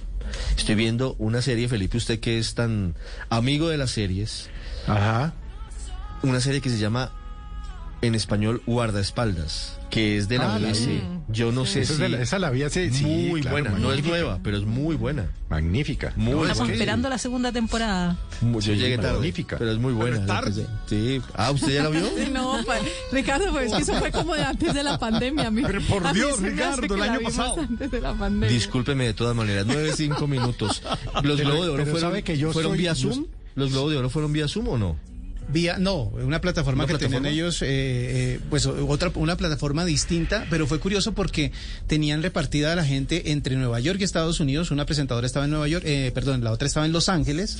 Y eh, el, el público no era como siempre se, se, se, mm, caracterizan esas celebraciones por eh, el público no estaban los eh, actores, directores, guionistas, no, estaban médicos, enfermeras, bomberos, auxiliares de enfermería, personas de primera línea que querían acompañar esta celebración ahí en el escenario. Eh, fue curioso, obviamente, el error al principio cuando premiaron a, a- eh, entregaron el primer premio a Daniel Caluya porque cuando fue a dar el discurso de agradecimiento, creo que le tenían que abrir el micrófono desde donde estaban manejando todo y no lo Y abrieron. no lo abrieron. Ay, qué Entonces horrible le tocó a Laura, a Laura Dern, que fue la que presentó el primer eh, premio, eh, ofrecer disculpas por lo que había sucedido, Mire, pero de ahí para adelante ya como que todo empezó a Le, funcionar. le preguntaba si había sido por Zoom, porque hay estudios científicos, Felipe. Sí, señor. Yo no sé, Felipe, qué tanto es de Zoom. No, No, sé no, si- yo no, no, ¿Poco? no, yo, no, es que no, yo no puedo con esa vaina, yo me enredo. Yo en cambio Eh, vivo en Zoom. Mi, mi, mi sea pareja me, lo, me lo bajó eh, en el iPad y la otra vez traté de hacer un Zoom con mis hermanos y ellos se vieron todos, yo no pude entrar. Ay, no, no, no. Mire, hay un estudio muy importante para Tito, para Mara Consuelo, para todos los que viven de reunión en reunión vía Zoom, Sí, señor. acerca de los efectos secundarios Dios y de las consecuencias. Mire, Ricardo, se llama eh, la fatiga del Zoom. Esto ya es un desorden de salud mental identificado plenamente por este estudio que usted menciona de la Universidad de Stanford, que tiene tres razones o tres características por las cuales nos estamos fatigando del Zoom, principalmente nuestro cerebro. Primero, vernos nosotros mismos en una reunión, Ricardo. Eso estresa al cerebro porque lo que dicen los estudios y los estudiosos de ese tema es que uno normalmente no está acostumbrado a verse en una reunión. Uno ve a sus contertulios. Lo segundo es verlos tan de cerca. Ver las caras tan de cerca, Ricardo, genera un estrés eh, secundario en el cerebro por allá oculto porque las únicas situaciones en las que usted está tan cerca a alguien, que le ve la cara tan cerca es o porque hay una pelea, una discusión o porque está teniendo sexo. Entonces, dice el estudio. Hay que alejarse, hay que alejarse Dice de el la estudio que. Y la tercera razón es tanta gente mirándolo al tiempo a uno. Son ocho, seis, siete, cuatro eh, cámaras o caras viéndolo a usted y usted no puede leer el mensaje corporal del con quienes está hablando. Eso genera la- el tercer síntoma de la fatiga del Zoom. ¿Qué hacer? Como dices tú, María Consuelo, alejarse del computador, en serio. Apagar las Poner, cámaras. poner lo más lejos posible el computador, no estar tan cerca, usar un teclado para alejarse del computador. Uno, Pero dos. ¿sabes también qué? Sí. Sa- ¿Sabes qué me funciona a mí? A- hacer algunos ayunos de Zoom. Yo digo, este fin de semana hago ayuno, hago ayuno de esa vaina, porque es que hay quienes a no uno le salen padre. cinco, ay, pero es que a mí me sale, ah, claro, por el trabajo, Claro. pero a mí me salen cinco y seis reuniones de esas por Zoom, que la familia, que los amigos, que, no, hombre, tampoco. Y lo tercero, hablar en el espejo, Ricardo. Hablarse mucho al espejo para acostumbrarse a esa interacción Vamos, con campeón, uno mismo. Se pega uno puñito. Sí, soy el mejor, y que nadie narra como Tito, soy yo. Pero es que además apagar la cámara no es una opción W porque es... eh, ¿Grosería? Sí, claro. En la nueva- Es mala la- etiqueta. La sí. etiqueta del Zoom y de las redes sociales Pero y de la es nueva inventado normalidad, ahorita, porque- pues es mala educación. El código de etiqueta de Sí, la, claro. de la virtualidad. Fatiga del Zoom, Yo dice la Universidad de Stanford en varias reuniones diarias y siempre están las cámaras apagadas. La Además porque en la, en la pantalla principal siempre ponen lo que quieren exponer, o sea, las presentaciones. A mí me parece, está hablando a mí el me parece descortés. No, pero yo creo descortés. que la etiqueta debería virar hacia donde dice W, porque es A que realmente la, las perso- uno se concentra como más. Si Sí, no está viendo las caras de los otros, porque entonces uno empieza a mirar a todo el mundo Bueno. y se distrae y, ya no y no llega al punto. Cualquier Vamos- cosa que pase detrás de la persona que esté hablando o de algún asistente a la reunión lo distrae a uno. Vamos en segundos a Murindo, tiene Pero, razón. pero tiene sus ventajas también. La gente llega a tiempo. Ah, eso sí, se No, tiene que pena. ser puntualísimo. Usted llega La dos minutos tarde y le da pena. No, Y ya no hay pretexto de que el tráfico y de que una cosa y la otra. Claro. No, porque ahora es el internet. Ay, se me cayó el internet preciso. Hubo Siempre una falla en el excusa. sector. Siempre Hay- hay, una excusa. hay dos trucos. Hágame. Hágame el favor. Pero las la reuniones son delicia. más largas, ¿no? Sí, pero Eso hágame sí el favor, verdad. eh, Paola, la delicia, por ejemplo, una reunión de copropietarios por Zoom. Uy, la tuve, la no, tuve no, ayer. no, La tuve ayer. Ah, Ese es el peor escenario, ese sí es el peor escenario de todo. No, no, es el mejor escenario porque uno apaga la cámara y uno, yo me puse a leer un libro porque se arman Ojo, unas manduqueras ahí. ojo. no, no, no, no, es Lo van a sancionar. pero no le, cuente, no le pila. cuente a nadie. Usted no le cuenta a nadie. Nueve, Si son, si son hartas presencialmente, imagínese por Zoom. Las peores. La vecina del Paola, 501. Paola, No. me decía Paola. No, no, no. No, pero im- imagínese usted los niños y nosotros nos cansamos y nos fatigamos de Zoom. pobrecitos. Imagínese estos Es chiquitos estudiando, es que por Zoom. eso es una- Por eso es importante que se dé ese regreso que Es se está verdad. dando, el regreso Claro. de ¿Sabe qué es tolerancia. lo bueno de esto, Richie? Que los niños van a empezar a amar el colegio.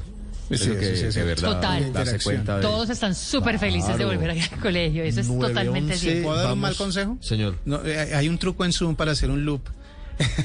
si usted quiere dejar un loop, Ah, no, un Felipe loop la subió el rodando. otro día a, a redes sociales. un loop rodando para que usted se vea No. como asintiendo dentro de la reunión, No, lo deja ahí un rato y pues... No, Felipe subió una niña. Eso se llama en televisión un plano de atención. Exactamente. Que no nos escuchen. Felipe subió a su Instagram una niña que cerraba el ojo así y uno creía que se había dañado la señal. No, era ella la que hacía todo el movimiento. O quédese De- muy de la- de quieto la- para Pero que si usted deja un loop, entonces le empiezan a preguntar, ¿y tenés un tic o qué? ¿Qué fue lo que te pasó? 912. Ya regresamos en Blue.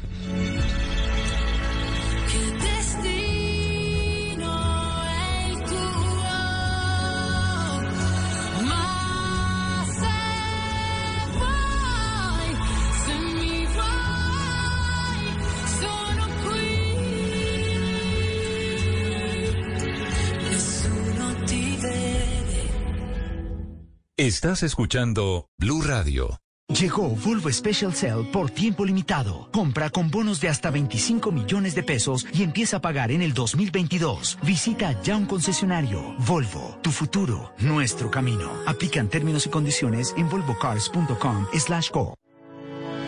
Inicia el año conectándote con la oferta que el Internet satelital de HughesNet tiene para ti. Contrata hoy y recibe el primer mes gratis y 25 megas de velocidad en todos los planes. No lo pienses más y empieza el 2021 con el Internet que sí llega donde otros operadores no llegan. Llama ya al numeral 206 o visita internetsatelital.com para más información. HughesNet, líder mundial en Internet satelital.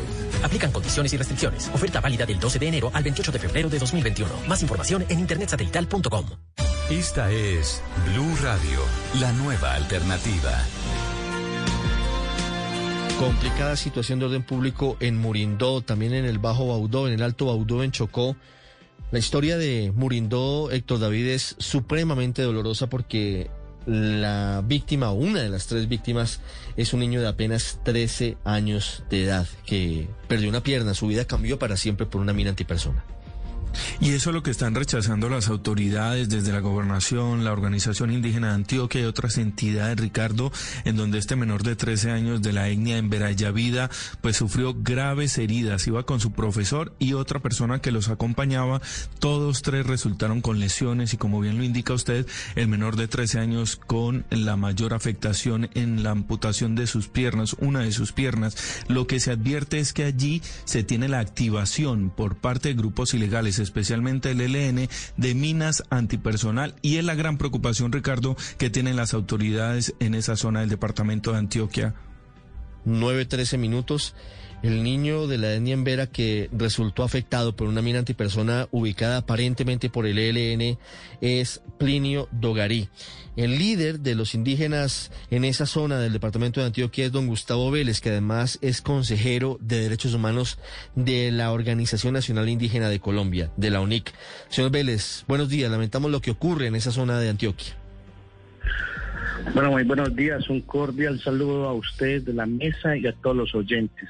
Pues sí, eh, lamentables los hechos que ocurrieron ayer en horas de la mañana eh, con un menor de edad, un profesor y otro acompañante, donde eh, una de estas minas antipersonales pues explota desafortunadamente eh, al paso de, estos compañeros. Y bueno, hoy repudiamos estos hechos que está sucediendo tanto en Murindó como en otras zonas del departamento de Antioquia y el Chocó. Mm. Señor Vélez, ¿cómo ocurrieron los, los hechos? ¿Cómo se da la, la situación en la que pisan eh, estas personas, estas tres personas, la mina antipersonas? ¿Se estaban movilizando por el territorio? Es correcto. Eh, efectivamente, eh, la, estas personas y otros iban a, a una reunión y como lo han señalado eh, la Organización Nacional ONIC y la OIA, pues eh, en el territorio de Murindó, en algunos resguardos, hay varias minas sembrados por actores armados ilegales que entonces eh, está permitiendo en principio estas comunidades estuvo confinado porque no se podía- no podían transitar en sus territorios. Entonces, al parecer, eh, estos compañeros iban a una reunión y desafortunadamente el menor de edad eh, pisa una de estas minas. Sí. ¿Cuántas personas están confinadas en Murindo, señor Vélez? En este momento el registro que tenemos es que cerca de cuatro comunidades no se pueden eh, mover de sus territorios, de sus caseríos, lo que indica más o menos cerca de mil personas eh, confinadas eh, en estas comunidades. Además de estar confinada, señor Vélez, ¿cuál es el riesgo? ¿Cuántas comunidades hoy están realmente en ese riesgo y niños de minas antipersonal y si ya se ha comenzado un desminado o no en la zona? Bueno, nosotros como organización nacional tenemos reportes de varias zonas. Por ejemplo, Ituango eh, recientemente también eh, cae un compañero indígena de etnia indígena Yávida eh, en una mina de estos en el, en, el municipio de Ituango. Y también tenemos reportes de eh, comunidades de Frontino y Dabeiba. Eh, en este momento, pues, las zonas más afectadas, eh, las zonas más afectadas son el pueblo en Vera y Yávida, quien hoy están sufriendo, digamos, estas atrocidades eh, por causa de estas minas. Señor Vélez, pero no entiendo algo. Si estaban confinados, si están confinados, si esa ha sido una de las denuncias, ¿por qué salieron? Usted nos dice que a una reunión, pero si, si, si sabían de, de esta situación y estaban eh, guardados, ¿qué los llevó a exponerse, a arriesgarse? Bueno, eh, una población hablando en términos de comunidad, pues ustedes saben que una población no se va a quedar confinada una, dos, tres meses sin, digamos, buscar su sustento diario. Eh, ahora bien, eh, pues sabemos también que hay eh, caminos de comunidad a comunidad donde ellos eh, han podido, digamos, transitar en busca de sus alimentos. Y tenemos entendido que eh, eh, ellos iban a plantear una reunión para hacer justo por la situación, eh, buscar alternativas de solución y desafortunadamente pues eh, es, fue este el caso del niño que tuvimos el día de ayer. Señor Vélez, ¿por qué iba el niño a la reunión? Es un menor de edad, eh, él, él iba en calidad de acompañante de estas personas o por qué lo llevaron y lo arriesgaron sabiendo que podía correr una suerte como la que finalmente corrió? Bueno, acuérdense que en una comunidad, pues, eh, digamos, cuando se cita una asamblea, eh, van mujeres, hombres adultos, niños, eh, en especial, pues, muchos de ellos eh, vamos y asistimos a, las asambleas porque ahí es allí donde tomamos las decisiones. Entonces, un poco, eh, al parecer, es que eh, estos, es, eh, estas, estos compañeros pues tomaron el camino que no estaba, digamos, eh, libre de, esta mina. Entonces fue eso el, error que tuvieron el día de ayer. Mire, señor Vélez, ¿quiénes son los responsables de ubicar esas minas antipersona en el territorio? ¿Qué grupo? Bueno, eh, en los territorios tenemos eh, a dos grupos que eh, han estado haciendo presencia. Eh, las autodefensas son uno de ellos y el ELN ha estado también allí. Y en la información, la información que tenemos hasta el momento es eh, que esas minas fueron sembradas por el ELN. ¿Y con qué objetivo quieren sembrar las minas y confinar a los indígenas? ¿Cuál es la lógica macabra y violenta del ELN? ¿Por qué lo hace? Pues eh, justamente eh, estos territorios aún están en, digamos, en disputa y en presencia de estos actores armados. Eh, lo que nosotros hemos indagado es que son estrategias de guerra, justo pues para eh, un poco controlar el ingreso de los otros actores armados. Y desafortunadamente los que sufrimos somos la población civil. Sí. Mire, señor Vélez, ¿qué tanto se ha avanzado en el desminado en, los territorios? El gobierno ha sacado pecho recientemente diciendo que hay una disminución significativa en el número de minas antipersona que hay ubicadas en las zonas apartadas del país, en donde hay conflicto. Hoy ustedes cómo viven esa realidad, entendiendo que pues hay una tragedia como estas, pero sí ha venido disminuyendo el número de minas, por ejemplo, que hay cerca de Murindó, en esa zona, en ese territorio indígena. Eh, pues miren, nosotros a hoy eh, no, no conocemos, digamos, de un programa eh, real, serio de desminado eh, en, en estos territorios. De hecho, vuelvo y digo, hoy aún eh, allá en las comunidades, en estos municipios hay comunidades confinadas, ¿cierto? Y que hoy nosotros no tenemos, eh, digamos, por parte del Estado, tanto nacional como departamental, no tenemos conocimientos de unos desminados serios en Murindó, en Frontino o en el mismo Ituango para el año 2021. Señor Vélez, ¿qué sabemos de el pequeño Plinio? ¿Cómo está su salud? Bueno, tenemos reportes de que eh, está estable, eh, sin embargo, pues eh, lo- el reporte que nos hacen de, zona es que eh, se necesita, digamos, el acompañamiento de un médico tradicional allá, ¿cierto? Porque, eh, pues como son pueblos de, selva, entonces un poco la creencia que hay allí es también que el niño espiritualmente pudo salir afectado. Sí, pero él ya está siendo atendido por médicos tradicionales. No, en este momento ya está en una, eh, en una de las clínicas de, del Urabá y ya está en, en manos de, me- de médicos occidentales, ya está siendo atendido, está estable.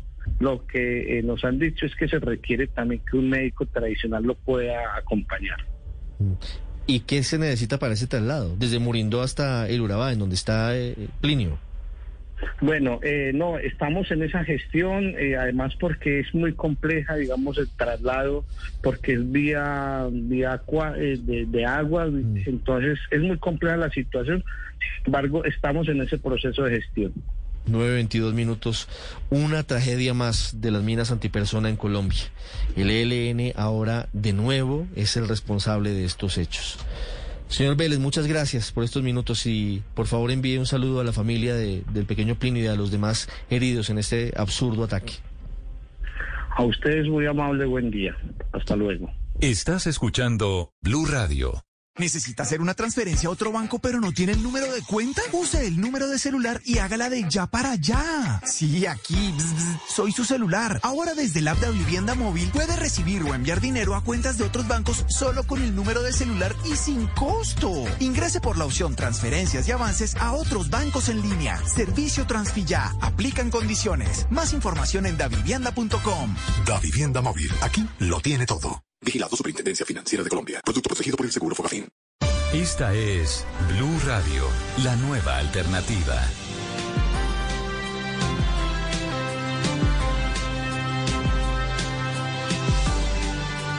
Nueve veintitrés, Felipe. La alcaldesa Claudia López insiste. Esto se torna un poquito cansón, pero hay que reseñarlo. La alcaldesa está responsabilizando al ESMAD y a la policía de lo que le pasó al joven Gareth Sela el pasado, eh, la semana pasada aquí en Bogotá. Eh, y todavía no tenemos no. el dictamen de medicina legal ni tenemos eh, el resultado de la investigación. Es posible que sí haya ocurrido, pero no sabemos si la alcaldesa ya tiene la información en sus manos. La verdad es que oficialmente no conocemos nada distinto a lo que le acaba de decir a José David Rodríguez. José, ¿qué dice la alcaldesa? Hola Ricardo, Felipe Oyentes, buenos días. Dice la alcaldesa Claudia López a la pregunta que le hicimos sobre si la alcaldía sabía o no de esta intervención luego de las declaraciones del comandante de la policía en la ciudad y del ministro de Defensa a través de su cuenta de Twitter. Esto señaló la mandataria hace pocos minutos a Ricardo. Ni la policía ni el ESMAD quitarle ojos a nuestros jóvenes ni vida a los manifestantes.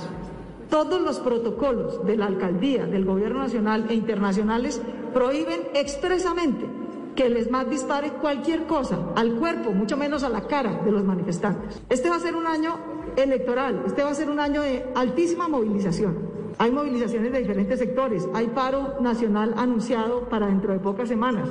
Si cada movilización por intervención del ESMAD le va a terminar costando el ojo o la vida a un joven, esta democracia se socava.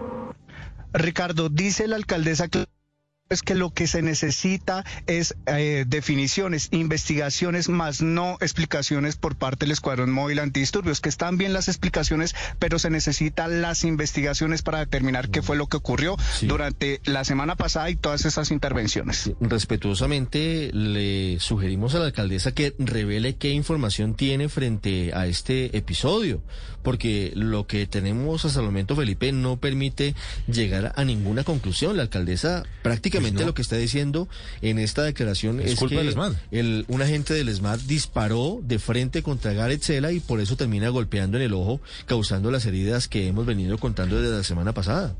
Pero, pero es que si tiene esa información debe revel- pues, revelarla. Es que no tiene ningún sentido seguir haciéndole las acusaciones al ESMAD cuando ni siquiera el, el muchacho que lo entrevistamos aquí el viernes, Cela, nos dijo que dijo que él no sabía qué era, que él no sabía si era una bala, si era una piedra, que no, no la tenía clara. Nos dijo sí que le habían dado 50 días de incapacidad, pero en la San Ignacio tampoco hay medicina legal. Entonces, eh, esto no le va a salir bien a la alcaldesa. No tiene sentido que se agarre así con, con el ESMAD porque, entre otras cosas, eh, como lo hablábamos ahora, Ricardo, eso molesta al- al- a los generales. Eso los molesta Felipe, mucho. Pero, pero no solo molesta a los generales, sino que puede mandar un mensaje que no es el correcto para la sociedad, para la ciudadanía. Mira, yo realmente no creo que nadie haya quitado un ojo a, a propósito. Es decir, hombre, yo no, yo no conozco la investigación ni tenemos conclusiones, ¿verdad? Pero no creo que sea un acto del de voy a quitar un ojo a una persona. O sea, no, no, no creo que esa sea la actitud, ¿verdad? No creo que esa sea la situación. Y, y no me parece mandarle ese mensaje de fractura, de, de que está fracturado eh, la institución como tal, porque eso es lo que termina pasando. Porque, porque si la alcaldesa tiene información, como dice Felipe, de que eso ocurrió así, yo creo que lo mejor que ella podría hacer es decir, lamentamos, pido perdón en nombre de la policía porque no se cumplió bien el protocolo y asuma esa responsabilidad de ella. Eso, digamos que no le quita mucho a ella, sino que le, le otorga y sobre todo no genera esta fractura institucional Ricardo. que por tratar de echarle la culpa a los otros de todo lo malo que pasa, pues termina aislada un poco, desconectada de las instituciones a las que ella tiene que liderar para que las cosas salgan adelante en la ciudad. 27 minutos, Daniel.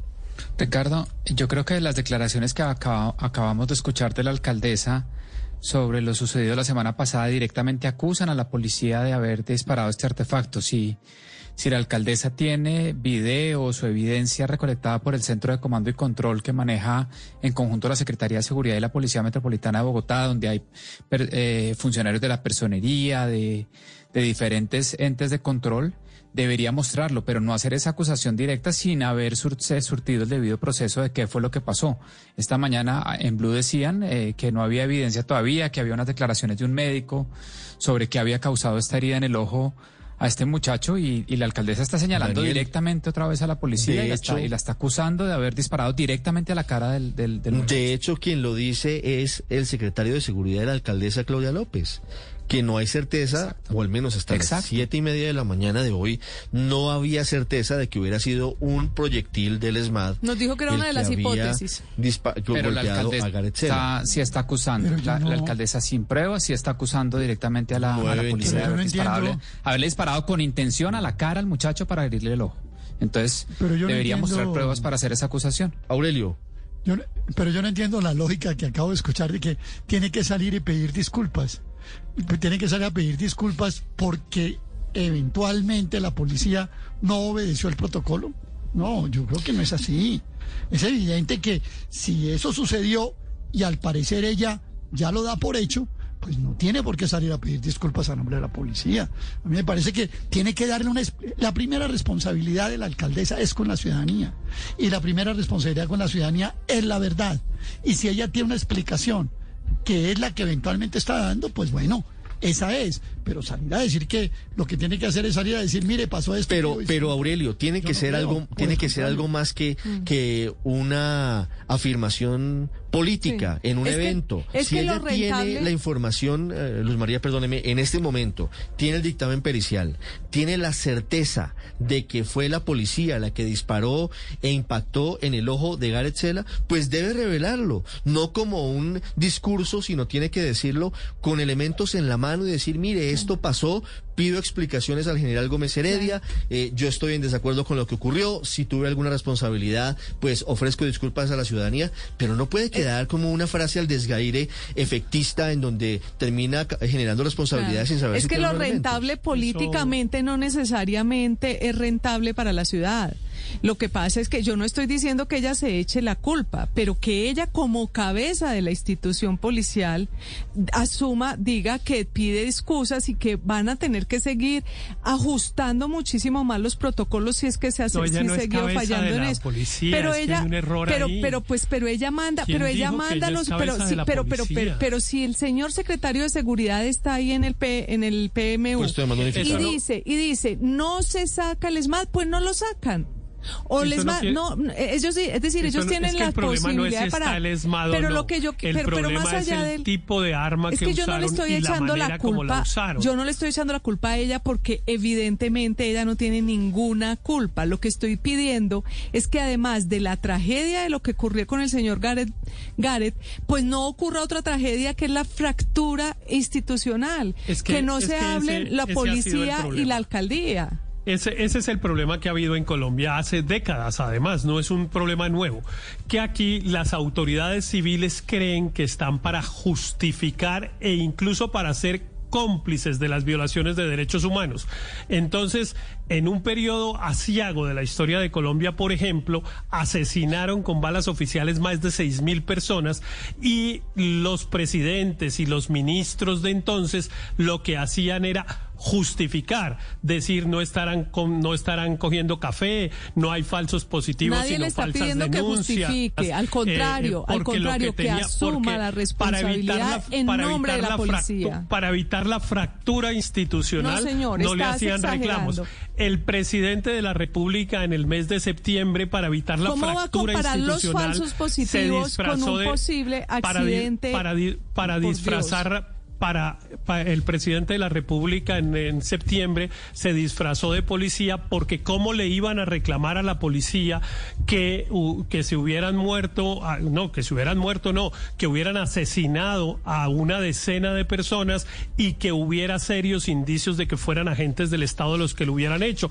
¿Cómo se les ocurría semejante fractura institucional de hacer ese reclamo? No, Ah, y señor. por favor no esperen la investigación. argumento. No y tergiverse el y en argumento. el argumento y es, momento si también son le decían a culpables, la alcaldesa asuman la y en e- culpabilidad y, en digan ese y pidan momento perdón. también le y en ese No momento escuden. también le decían a la alcaldesa pero por qué se adelanta esperen las investigaciones y cuando investigaron y hubo imputación de cargos el mutismo ha sido total no he oído al ministro de defensa al comandante de la policía al presidente de la república decir qué horror, vamos a castigar esos comportamientos. No, se limitaron a disfrazarse de policías, a pedir las investigaciones y a justificar las conductas diciendo que era que eran unos vándalos. Ese, esa Entonces, es la entonces que tragedia no de asuma, Colombia es decir, que no en asuma el de mandatario, que no asuma el mandatario Ricardo, responsabilidad es que- por por lo que sucede en su ciudad tampoco, es que se laven No, las eso no manos. es de responsabilidad, No, es que, lo que ver, pasa es que es- fractura no, institucional, es que no estamos perdón. diciendo que que no digan, que digan que que disculpen a la policía. tres veces. De- por eso. Oigamos a los demás.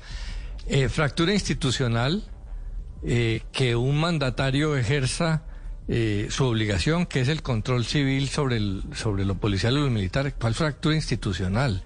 No hay mayor fact- fractura institucional que, la que sucede cuando un funcionario del Estado agrede eh, a un ciudadano. Eso genera una tensión democrática gigantesca. Totalmente de los- acuerdo. No, pero por supuesto. Totalmente de acuerdo. es que Pero- ustedes nos están pero- queriendo pero- poner como que estuviéramos pero del no, otro no lado. Es que nos contigo, parece, yo no estoy hablando nos parece contigo. fatal lo que ha pasado. Lo, lo has dicho diez veces. Déjame, deja oír otra pero, opinión. Pero, pero solamente hay una cosa, es que la alcaldesa pareciera hablar a veces como activista y no como alcaldesa. No, no, no, es que, no, es que, a ver, ¿de logramos dónde- reducir es que en esta emisora, robos. a ver, perdón, Ricardo, en esta emisora se volvió que cuando un funcionario público, el segundo de mayor jerarquía en el Estado, eh, hace pronunciamientos que tienen que ver con políticas públicas, se dice que eso es politiquería y que eso eh, y que eso está in- instigado por razones políticas. Es que esa es la función de los mandatarios. Álvaro, pero ¿cuáles son las pruebas que todo, tiene pero- la pero alcaldesa hoy pero- para decir que fue la Ricardo, policía la responsable de la agresión a Garetzela? Es que lo que pedimos es un mínimo de responsabilidad. Si ella tiene en sus manos la Pues que prueba cuál- de que, que eso ocurrió, pues que la revele. Pero es que no Es puede terminar con una frase efectista al desgaire que, que es muy Eso- buena eso para no la galería que votó por ella y dejando en el aire sin tener una conclusión de la investigación que fue el ESMAD el que disparó. Si eso lo tiene conclu- como una conclusión, pues que lo revele como mandatario y no como activista. ¿Cómo se va a pol- cómo se va a politizar una manifestación de esas? La obligación de la de la alcaldesa y de todo funcionario es con los ciudadanos, no con eh, las instituciones, sobre todo cuando hay duda de que estén actuando bien. Hace pocos meses en Bogotá la policía asesinó ante las cámaras de televisión a nueve muchachos y el gobierno nacional no ha pedido perdón y al contrario eh, se fue a poner la mano en el corazón con los policías. Aquí hay un hecho democrático de fondo y lo frívolo es pretender que a los ciudadanos, de los ciudadanos nunca se está del lado, que siempre se está protegiendo a los policías. Lo que acaba de decir Héctor, este país está sometido a semejante tensión democrática que es la evidencia de que el, eh, funcionarios eh, del Estado asesinaron a más de seis mil muchachos inocentes y nadie está pidiendo perdón y se está hablando de fragmentación institucional porque el Poder Civil pide investigación, se pone del lado de los ciudadanos. Lo mismo decían de la alcaldesa, igualito, cuando eh, era evidente lo que había pasado el 9 de septiembre y se puso del lado de los ciudadanos. Ahora la justicia le está dando la razón. Pero entonces Es que la alcaldesa le diga una al ESMAD que no, no se debe quedar callada. Pero es que la No, una- alcaldesa puede tomar una- decisiones, perdón, es decir, que no nos digan ahora que entonces la alcaldesa no puede decir no sale el ESMAD. No, no, ella no, puede pero- decir pero- no, No, sale el no, ESMAD. no, no, porque ella, ella no lo está que ha haciendo quedado eso. claro es hoy- que el ESMAD debe salir. Lo que ha quedado claro no hoy es que, a, es a que la, la- la ciudadanos. alcaldesa no va a tomar decisiones operativas. O sea, la alcaldesa, ni la eso, alcaldesa. Claudia López, ni el alcalde Enrique Peñalosa, ni como se llame, pueden tomar decisiones de decirle Lo al absurdo es general que un pronunciamiento no puede sacar Poder el ESMAD. Civil- Eso no es posible. No es posible. Lo absurdo es que un pron- un pron- ya termino, un pronunciamiento del Poder Civil ah, con un antecedente tan grave como el de los nueve muchachos asesinados que en, que en muchas partes del mundo tumba gobiernos, eh, sea considerado irresponsable y politiquero y que la única obligación de un mandatario que representa a los ciudadanos es decir, que hablen las investigaciones, cuando las investigaciones por brutalidad policial sabemos, lo, ha- dicho la, eh, prensa, eh, tiene una impunidad del 95% porque ni se investiga. Y sí hay un hecho social y político enorme de que los ciudadanos que protestan sienten que el Estado eh, abusa de su poder y, y les quita hasta los derechos mínimos sobre, sobre su, su persona y que eso es irresponsable eh, ponerlo de presente. No, lo irresponsable es lo contrario. Lo irresponsable son alcaldes que ah, con la enorme posibilidad de que haya sido responsabilidad del ESMAD, eh, se pongan del, del lado de la autoridad, porque eso no es la autoridad, esa es la violación de la autoridad, porque todos los abusos son violaciones de la autoridad. Las 9.39 minutos. En segundos hablamos del caso del ex embajador de Colombia en Uruguay, Fernando San Clemente, y hablamos de la economía, comenzando semana en Mañanas Blue. Estás escuchando Blue Radio. When can you get the COVID vaccine? It depends. There are millions of people to vaccinate in Washington. And because there aren't enough doses for everyone yet, we're distributing the vaccine in phases, starting with the people most likely to get COVID or become seriously ill. To find out if you can get the vaccine now or get notified when it's your turn, visit findyourphasewa.org. And keep up the masking and physical distancing. Together, we can end the pandemic. A message from the state of Washington. El precio de las acciones, las monedas y lo que pasa en las bolsas se lo cuenta Mañanas Blue. 9.39 minutos. Este año los bancos podrán repartir muy poquitos dividendos, Víctor. Eh, Ricardo, mire, el superintendente financiero Jorge Castaño ha explicado que los establecimientos de crédito retendrán el 68% de sus ganancias del 2020 para fortalecer sus patrimonios. Es decir, que este 68% no podrá ser eh, repartido a manera de dividendo a los accionistas de los bancos y de otras entidades crediticias. Si un establecimiento de crédito se ganó el año pasado, por ejemplo, 100 pesos, eh, para podrá repartir en dividendos 32 pesos. El resto lo debe dejar dentro del banco. Esto para garantizar su funcionamiento en medio medio de la crisis económica y para que estén bien provisionados frente al deterioro de la cartera crediticia porque muchos colombianos se seguirán colgando con sus deudas. A propósito de resultados financieros de los eh, establecimientos de créditos, estos ganaron, Ricardo, 6,13 billones de pesos en el 2020, representando una fuerte caída del 54% frente al 2019, efectos de la pandemia. Y respecto a la cartera crediticia, las deudas totales de empresas y de nosotros los colombianos subieron un poco, 2,24%.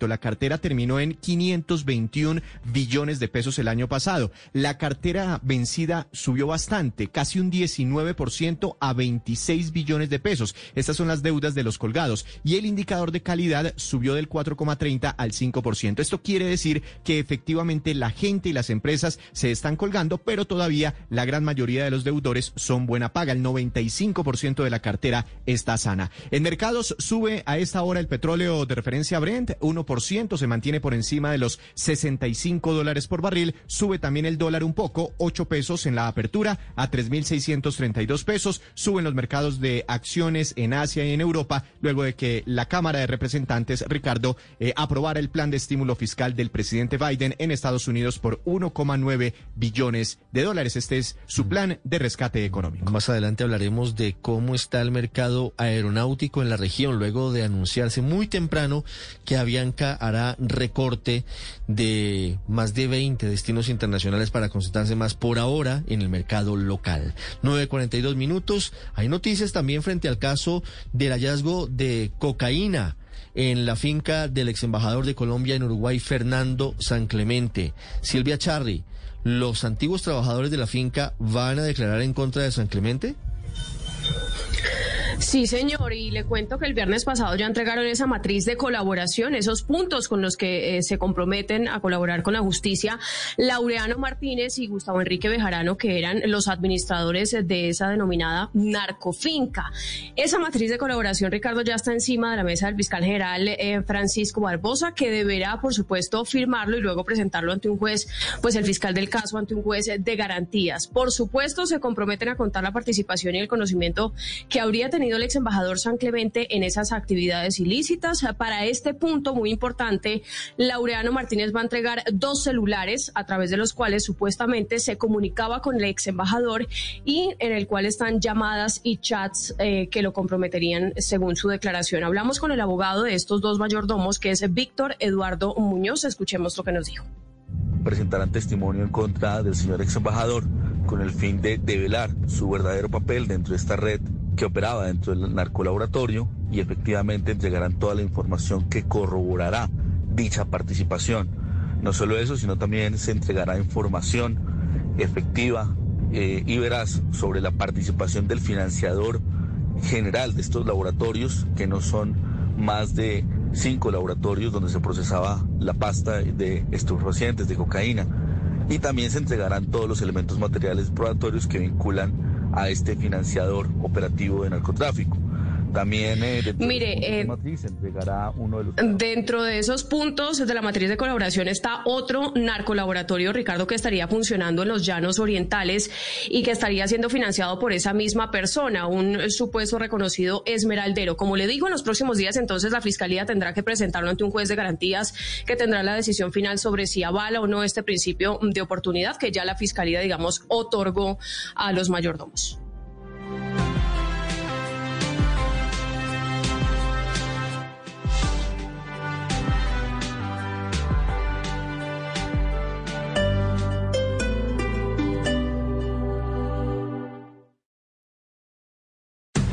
Esta es Blue Radio. Sintonice Blue Radio en 89.9 FM y grábelo desde ya en su memoria y en la memoria de su radio. Blue Radio, la nueva alternativa. Cuando creíamos que teníamos todas las respuestas, de pronto cambiaron todas las preguntas. Mario Benedetti. Blue Radio, la nueva alternativa. Como todos los días estamos acompañándote aquí en Blue Radio con información importante como esta. Renueva tu matrícula mercantil hasta el 31 de marzo y recibe un descuento del 30% en pasaportes a Mundo Aventura con alimentos incluidos. Hazlo en ccb.org.co y disfruta los beneficios de estar al día. Cámara de Comercio de Bogotá. Pensando en ti, traemos Cyber Days de Cameron. Hasta 45% off. El destino lo eliges tú. San Andrés, Caribe, Eje Cafetero, Amazonas. Contamos con protocolos de bioseguridad certificados, precios libre de IVA y cambios sin penalidades. Compra ya en decameron.com. Línea en Bogotá 628-0000. Puntos de venta de Cameron y agencias de viajes. Aplican condiciones. Operado por ser incluidos limitada. RNT. When can you get the COVID vaccine? It depends. There are millions of people to vaccinate in Washington. And because there aren't enough doses for everyone yet, we're distributing the vaccine in phases, starting with the people most likely to get COVID or become seriously ill. To find out if you can get the vaccine now or get notified when it's your turn, visit findyourphasewa.org. And keep up the masking and physical distancing. Together, we can end the pandemic. A message from the state of Washington. Radio. Ah, llegó el domicilio. Voy a abrir. Pipe, espera. Puede ser una trampa. Debemos protegernos y avanzar con cautela. A mi señal. 3, 2, 1. ¡Vamos! Llama ya al 371-4000. Lleva internet de ETV de 100 megas y adicional DirecTV Go con el 25% de descuento por un año. Disfruta de canales en vivo, deportes en exclusiva, series y películas en todos tus dispositivos. ETV es experiencias por toda Bogotá. Oferta válida el 1 de febrero al 14 de marzo del 2021. Aplica.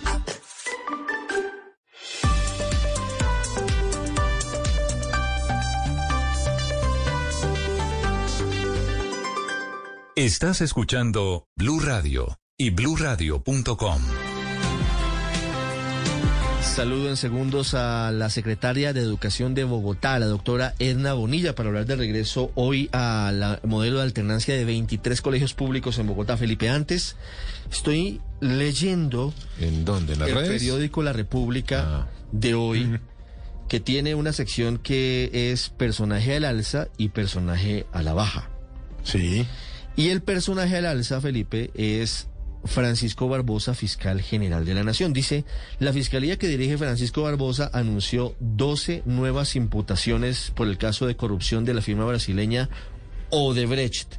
Entre los nombres están Luis Fernando Andrade, José Roberto Prieto y Carlos Ah, Alberto ya entiendo entonces, Ricardo, de dónde el trino de la Fiscalía, arroba Fiscalía Col, y la gran polémica que está generando a propósito, porque es exactamente eso, Ricardo. Un mensaje que dice, el fiscal Barbosa anunció imputaciones por el caso de la corrupción de la firma brasileña Odebrecht, los nombres que usted acaba de mencionar, y un- un- una imagen en donde dice personaje al alza. Estoy hablando de la cuenta oficial de la Fiscalía, Ricardo. Personaje al alza, Francisco Barbosa, fiscal general. Es decir, Fíjese, fíjese que, que José Carlos están atendiendo con todo, No, Felipe, a la fiscalía, porque dice que se están dando autobombo, que ese mensaje en Twitter donde dice personaje del alza, pues les queda un poquito raro porque es la misma entidad diciendo que el personaje del alza es el fiscal Empezando general de la por, empe- empezando por el personaje al alza, porque es que por hacer el trabajo, por hacer un- una imputación, un llamado, pues no, no, pero no Luz se María, tiene que... Pero, oh, eh, eh, Luz María, ¿cuánto tiempo estuvo engavetado el proceso de Odebrecht? ¿Qué hizo Néstor Humberto Martínez con ese proceso? Sí, estoy ¿Qué hizo el, el- el fiscal ad hoc que tuvo un año? Es Sí. decir, eh, eh, hacer su trabajo, no, que podía, haberlo, que- podía, podía haberlo no hecho y dejar engavetado Pero entonces el- el había que proceso. ponerle el baja, pero suponerle el sube porque hace lo que tienen que hacer Bueno, es también pero un bueno, pero está exagerado. haciendo, lo está haciendo. Lo grave es que no lo hicieran. Porque No, entre otras cosas, acuerdo, este es uno de los temas más sensibles Claro, pero por los personajes Claro. que involucra. Pero, pero el cuestionamiento va más allá de eso, Felipe, al uso de la cuenta de una entidad pública para la promoción de la figura del jefe de la entidad, ¿no? Que es un poco el cuestionamiento que se hace hasta ahora en Sí. redes sociales. ¿Y qué quiere y qué quiere usted que las cuentas de Twitter de las entidades públicas, cualquiera que sea, hablen mal No, de pues no que hablen mal, de pero los- es de que, los que dirigen las sí entidades? me parece un poquito O exótico sea, todo la este Procuraduría despliegue. hablando mal de Margarita Cabello, la personería pero de no, Bogotá, pero, del- del pero es que no, de- de- pero deben utilizarse para informar, no para hacer un elogio de la persona que está dirigiéndolas, porque es que acuérdese que detrás de la fiscalía hay 20 mil funcionarios, día y noche, que están desde antes de que 23.000. llegara el doctor Barbosa, desde antes de que llegaran los anteriores fiscales. Y ellos son los que trabajan día y noche. Sí, y a ellos no se les hace un homenaje. A lo Sí, sumo esto sí es retrino de la gadejo. República. Esto sí es gadejo. Sí, es gadejo. puede ser gadejo, Felipe, puede sí, ser gadejo. es gadejo. eso- Yo sí celebro que, que- que finalmente se esté moviendo el, el tema de Odebrecht. Es que somos uno, el único país latinoamericano en el que realmente no han caído los, los peces grandes. Ni van a caer, Felipe. No, no va a pasar a nada. caer, No, ni no, van a no caer. Son 9.50. tantos y tan importantes que no va a pasar nada. Eso sí, te- póngale la firma. Sabe que yo tengo incluso dudas sobre si realmente lo que se hace o se anuncia en los últimos días desde la Fiscalía es nuevo, Felipe. Yo la verdad no veo, entre otras cosas, ya había imputaciones de cargos contra Andrés San Miguel y contra Esteban Moreno. Esta es una nueva imputación. Me parece bien que avancen los casos, pero no sé si esta es el parteaguas que nos va a llevar a conocer la verdad de Odebrecht. No estoy seguro. Ojalá fuera, porque es el deber ser de las cosas, pero no estoy seguro. Ojalá, ojalá fuera, sí. pero- 9.50 minutos. Doctora Edna Bonilla, secretaria de Educación de Bogotá. Buenos días. Ricardo, muy buenos días a usted, a María y a todos sus compañeros de la mesa de trabajo. Secretaria, estábamos viendo en arroba Blue Radio Co, en nuestra cuenta en Twitter y en nuestras redes sociales, las imágenes de la bioseguridad en los 23 colegios públicos que hoy están retomando adicionalmente el modelo de alternancia en Bogotá. ¿Cómo les ha ido a los niños y a los jóvenes hoy? Pues Ricardo, nosotros iniciamos esta semana con 23 colegios que se suman a los 19 que ya habían iniciado su presencialidad en el marco de la reapertura gradual, progresiva y segura. En todos muy satisfechos, creo que este es un proceso en el que tenemos que ir ganando confianza eh, con la comunidad educativa, con las familias, con los padres y madres, para que nuestros niños tengan acceso a la presencialidad. Creo que nada reemplaza eh, ese ese contacto que se da en el colegio, esa esa sonrisa, esa esa alegría que sienten los niños y que sienten los maestros. Yo estoy muy pues muy emocionada de ver a los maestros que están felices. Hoy nos decía el rector del Colegio Liceo Femenino Mercedes Nariño que estaba él como su que recordó su primer día de colegio cuando él era un niño. Entonces, eh, pues vamos avanzando con mucha eh, seguridad, con mucha serenidad en este proceso. Sin nada reemplaza el regreso al colegio, secretaria, por eso los profesores están felices, los alumnos felices y por supuesto los padres y madres de familia estamos tan felices. Pero así las cosas ya regresaron el 40% de los colegios públicos en Bogotá o por lo menos reiniciaron eh, con un modelo de alternancia. ¿Qué se necesita ahora para que el 60% restante comience nuevamente clases en las aulas? Una, una claridad. El cronograma que nosotros establecimos dividió los colegios en cinco grandes grupos. Un primer grupo el 15 de febrero que ingresaba, un segundo grupo a partir del primero de marzo, otro grupo el 15 de marzo, otro grupo el 5 de abril y el último el 12 de abril. Entonces nosotros estamos haciendo ese acompañamiento a todos los colegios públicos, entregando los insumos de bioseguridad, haciendo los procesos de demarcaciones, trabajando con la comunidad educativa para cumplir Sí. en ese plazo eh, pues que el 100% de los colegios regrese a la presencialidad. Esperamos tenerlos Sí. a partir del 12 de abril el 100% de los colegios públicos con presencialidad. Secretaria Bonilla, información de servicio para los papás que se están preparando para este regreso en alternancia, no solamente en colegios públicos, sino privados. ¿Cuál es el kit de bioseguridad que debemos alistarles a nuestros niños? ¿Cuántos tapabocas? ¿Les echamos alcohol o no? ¿Ropa de cambio, mejor dicho? ¿Qué les podemos decir?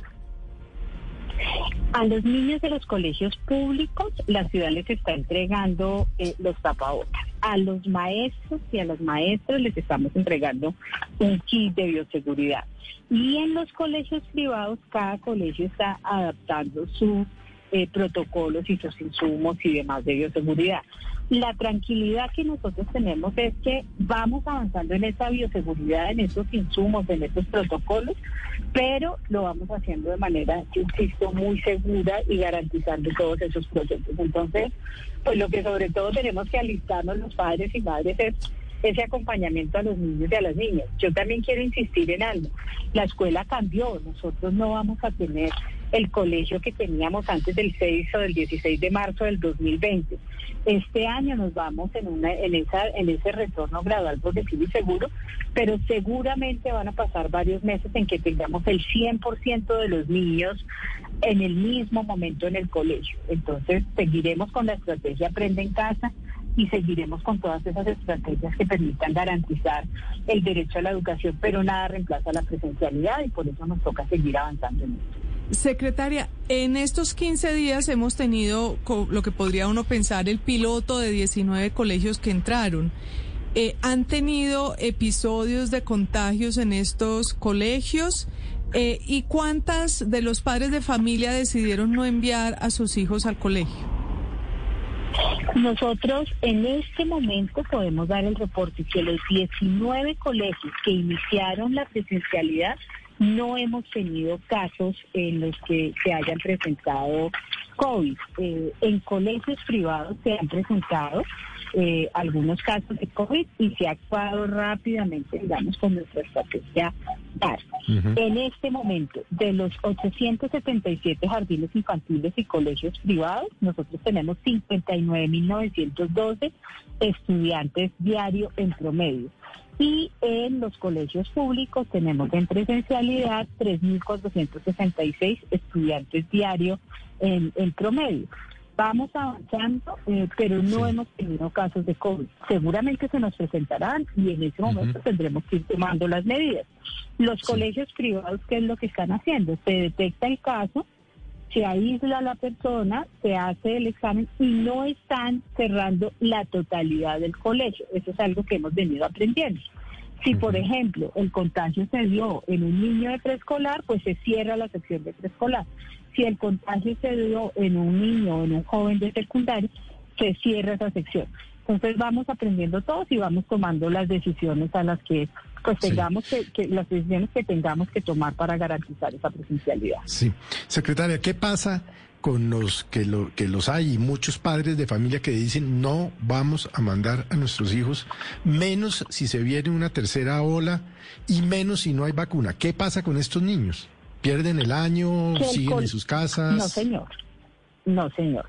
El colegio, una de las cosas para que nosotros habilitemos la presencialidad en un colegio es que el colegio nos muestre su estrategia pedagógica para garantizar el derecho a la educación del niño, la niña o el joven que va, pero también la educación del niño, la niña, del joven, de la familia que decide que el niño no va al colegio. Bogotá seguirá con su estrategia Aprende en casa. Recuerde que nosotros tenemos con los cuatro virtuales para los, los cuatro canales para los colegios públicos virtualidad, televisión, radio y entrega de guías físicas. Pero siempre debemos garantizar y la decisión del retorno al colegio depende de la familia, que es lo que nosotros como Estado debemos garantizar, que haya la posibilidad de que la madre, el padre que quiera que su niño o niña vaya al colegio, pues pueda tener el colegio abierto. Señora secretaria, quiero hacerle una última pregunta sobre un mensaje en Twitter de Jan Basset, que es analista, que es una persona que es muy activa en redes sociales. Eh, respondiendo Basset a un mensaje en Twitter de la alcaldesa Claudia López de hace algunos minutos, donde la alcaldesa dice que al día de hoy el 39% de los colegios públicos en Bogotá ya registraron sus protocolos. Se pregunta Basset si eso quiere decir que hay un 61% de colegios públicos en Bogotá que ni siquiera hicieron ese registro. ¿Esa es la cifra? Sí, señor. Nosotros tenemos, eh, los colegios públicos tienen plazo hasta el 10 de marzo para subir sus protocolos. ¿Eso qué quiere decir? Nosotros hoy tenemos 184 colegios que ya iniciaron el proceso, 154 están habilitados para la reapertura. ¿Qué quiere decir? Que ajustaron todos sus protocolos. Con el resto de colegios, que son más o menos el 60%, nosotros estamos avanzando en que ellos puedan presentar sus protocolos, hacer todos los procesos de demarcación. Fíjese que Bogotá es un proceso, visita una a una de las 750 sedes que nosotros tenemos. Les decimos a los colegios qué adecuación, qué adaptación tenemos que hacer. Hacemos las demarcaciones de los colegios y mm. una vez se cumplen todos esos requisitos, los colegios pueden ser, son habilitados. Entonces, lo que estamos haciendo es que antes del 10 de marzo, cada colegio haga todo ese proceso de registro de protocolos. El distrito que hizo construyó unos protocolos. ¿Qué es lo que hace cada colegio? Los adapta a sus propias realidades. Entonces, en eso vamos avanzando. Los colegios privados van el 51% de los colegios, de los jardines infantiles y colegios privados que han hecho su eh, subida de protocolos y su correspondiente habilitación. También el 50%, el 49% de esos colegios tiene que avanzar en esa habilitación. Mientras un colegio no esté habilitado, no podrá tener presencialidad. 9.59 minutos, secretaria, ¿y no se les hizo tarde a los colegios públicos un poco? Si tenemos ese porcentaje todavía tan alto que no han presentado protocolos. No, Fíjese que nosotros, colegios privados están en 51%, colegios públicos 39-40%.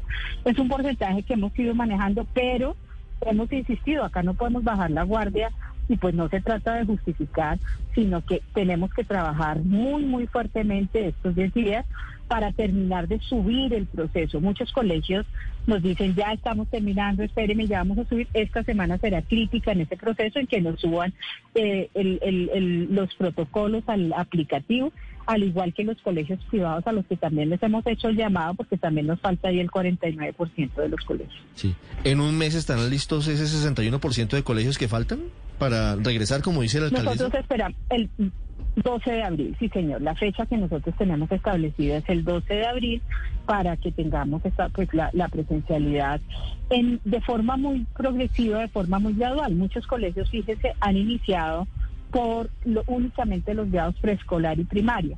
Otros colegios, por ejemplo, dicen yo quisiera iniciar con media, pero lo vamos haciendo de forma muy progresiva. Muy progresiva es la secretaria de Educación de Bogotá, Edna Bonilla, hablando del plan de regreso a la presencialidad el día de hoy, ampliando el espectro y poniendo una fecha concreta, 12 de abril, para que el 100% de los niños y jóvenes en Bogotá de colegios públicos regresen a ese modelo. Doctora Bonilla, muchas gracias. No, muchísimas gracias a ustedes y creo que es un proceso en el que vamos ganando confianza a todos, los padres, las madres, la comunidad educativa. No todos están seguros de que el niño debe ir a la presencialidad, pero la sonrisa de los niños cuando llegan al colegio creo que nos, nos convence que es posible y que entre todos lo vamos a lograr. Muchas gracias. Estás escuchando. Ah, you got her? Yeah, I got her. I'll get McDonald's. Oh. That is music to my ears. It's the you get the baby, I'll get the breakfast meal. There's a meal for every morning at McDonald's. Every day on the buy one get one for a dollar menu, you can mix and match breakfast staples like a sausage McMuffin, chicken McGriddles, sausage burrito, McChicken biscuit, and hash browns. Price and participation may vary. Cannot be combined with combo meal. Valid for item of equal or lesser value. Claro.com.co Esta es Blue Radio, la nueva alternativa.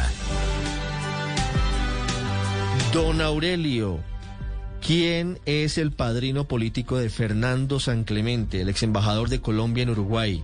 Porque hemos hablado aquí de las declaraciones muy serias de los antiguos empleados de la finca en la que fue encontrado un laboratorio para el procesamiento de cocaína de propiedad de la familia del doctor San Clemente.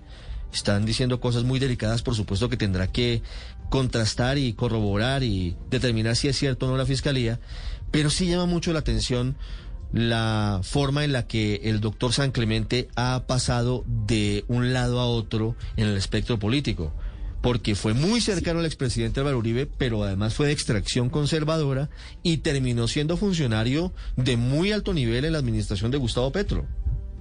Sí, él es hijo de uno de los más importantes dirigentes conservadores de Bogotá y Cundinamarca, del doctor Fernando San Clemente Molina. Y sí, usted tiene la razón. Cuando Petro llegó a la alcaldía, entre otras cosas porque el doctor San Clemente es casado con una pariente cercana de la esposa de Gustavo Petro, eh, Petro lo nombró eh, como gerente de Transmilenio. Y también fue, ahora que está tan de moda la discusión sobre el Grupo Energía Bogotá, también fue el suplente de Petro en la Junta Directiva de la empresa Energía Bogotá. Luego, como usted dice, ha trasegado por distintas banderías y ese paso por la alcaldía de Petro que él justificó. Petro cuando le preguntaron, ¿usted por qué nombra a un tipo, digamos, de origen conservador y eh, el uribismo en su alcaldía. Dijo, no, es parte de la diversidad, de la transparencia, de la política del amor. Todo eso pues con lo que él eh, justificaba su alcaldía. Y entonces es importante mirar que ha tenido todo un recorrido. Después sale vuelve ahora como embajador de, de Colombia en Uruguay en el gobierno de Duque. Eh, eso me interesa saber. ¿Quién, ¿Quién lleva a San Clemente al servicio diplomático? Es decir, porque a usted no lo nombran embajador simplemente por el hecho de que en algún momento fue director de Aerocivil del gobierno de Álvaro Uribe. Tiene que tener algún tipo de cercanía con alguna persona del gobierno. ¿O no? Sí, yo, yo creo que era una cuota conservadora ya en el gobierno, ¿cierto? Como también fue cuota conservadora en el gobierno de Petro. Digamos que al final de cuentas ha sido una cuota conservadora que va de un lado a otro, pero cuota conservadora. Es que el origen de Fernando San Clemente es claramente conservador, es decir, nadie lo puede desconocer. Yo creo que Felipe lo sabe, lo sabemos todos acá. Es el hijo de Fernando San Clemente Molina, que fue un gran dirigente conservador de Bogotá y Cundinamarca. Pero realmente escandaloso que un embajador eh, si lo que dicen los mayordomos de la finca es verdad, pues es realmente un escándalo, que él mismo era el que administraba el predio que se arrendó para poner los laboratorios eh, de procesamiento de coca que porque son pues. estos grandes carteles de la coca que están tratando de descentralizarse a zonas como estas donde están serían menos perseguidos porque esto era en la zona de Cundinamarca. Mm. Si todo eso que dicen los es un escándalo pues, mayúsculo. Además él estaba estaba embajador activo cuando todo esto ocurría y no y, y, al principio no renunció, renunció un poco después, no inmediatamente que le reclamábamos aquí que tenía que renunciar. No, él renuncia porque el presidente le pide que dé un paso al costado en realidad. Él no renuncia por voluntad propia, pero, pero todo es muy grave, entre otras cosas, porque por supuesto se presume la inocencia, Felipe. Sí. Pero ha sido una persona que ha tenido acceso a cargos muy sensibles, muy sensibles. Fue director de la aeronáutica civil, ni más ni menos, en el gobierno de Uribe. Así que, pues eh, esto le pone todavía muchas más luces al caso entendiendo, le repito Felipe, que se presume la inocencia, que hay unas acusaciones que van a hacer en su contra los trabajadores. Veremos si tienen cómo demostrarlo, pero sí genera muchas inquietudes. Y le responden, le responden a Aurelio del Partido Conservador mm. y le dicen que el señor San Clemente no fue cuota de los conservadores en el gobierno de Petro, porque los conservadores no estuvieron. ahora no va a ser cuota de nadie, nadie va a nadie lo va a admitir. No, pues eso sí. ¿Quién se lo va a querer? ¿Quién se carga ese? ¿Ah? Pero, pero, pero yo creo que el el ex embajador sí está enredado porque la fiscalía ha dado pasos muy firmes. Es que acuérdese que lo primero que hizo fue la extinción de dominio de la finca. O sea, no oyó ningún argumento. La finca entró en extinción de dominio. Y si lo que dice el doctor Muñoz, el abogado de las dos personas que trabajaban allí, es cierto, por supuesto, nadie es culpable hasta que no se le demuestre, ¿no? Eh, pues está enredado, el doctor Sacramente está muy enredado. Me, dan otra ayuda de memoria antes de ir al mundo, porque hay noticias del mundo hasta ahora, y me, me recuerdan, don Aurelio, que el doctor Fernando San Clemente renunció a la gerencia de Transmilenio en la administración Petro para sumarse a la campaña de Oscar Iván Zuluaga a la presidencia de la República. Es decir, que es recientemente más cercano al centro democrático que al partido conservador. Pero ese es de los políticos que hay que preguntarles en qué partido amanece, ¿no? Diez, siete minutos. Es que cada, cada dato nos confunde más. Y pero cada como varios como a varios. pues sí, eso, eso tampoco hay que preguntarle, por ejemplo, a Benedetti, hay que preguntarle a Roy Barreras, en fin, hay, hay varios que uno, eh, dependiendo del día de la semana, pues militan en uno u otro partido. diez, siete minutos. Hay una denuncia que hace nuestro colega Felipe Jesús Abad Colorado, el gran Chucho Abad, el gran fotoreportero, eh, el testigo, el protagonista del, gran documental que ya está en Netflix.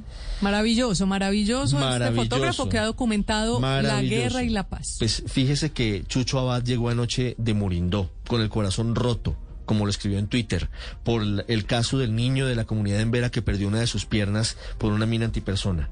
Él publicó una foto del niño eh, pero con, con, con, los cuidados correspondientes. No era una foto explícita como otras que sí están circulando en redes de cómo quedó la pierna del niño. Pues a Chucho Abad Felipe le suspendieron la cuenta en Twitter. Le suspendieron el Ah. acceso a la cuenta porque dicen que violó las políticas de no publicar imágenes explícitas. Eh, y está haciendo un llamado a la gente de Twitter para que sepa de quién se trata, para que sepa que no es un eh, sensacionalista, para que sepa que es quien ha documentado mejor el conflicto armado en Colombia y que lo hace obviamente con el fin de sensibilizarnos frente a la barbarie que se vive en el occidente del país. La foto no es de él, la foto le llegó y la publicó y le suspendieron la cuenta. Están muy exigentes y muy estrictos en Twitter recientemente. Sí, señor, están muy pendientes de ese tipo de información, muy además de las denuncias, porque esto sucede, Ricardo, en la medida en la que la gente denuncie las imágenes y Ah, las ponga en alguien contexto. denunció seguramente. 19 minutos. En Londres, Silvia, buscan a una persona portadora de la variante brasileña del coronavirus.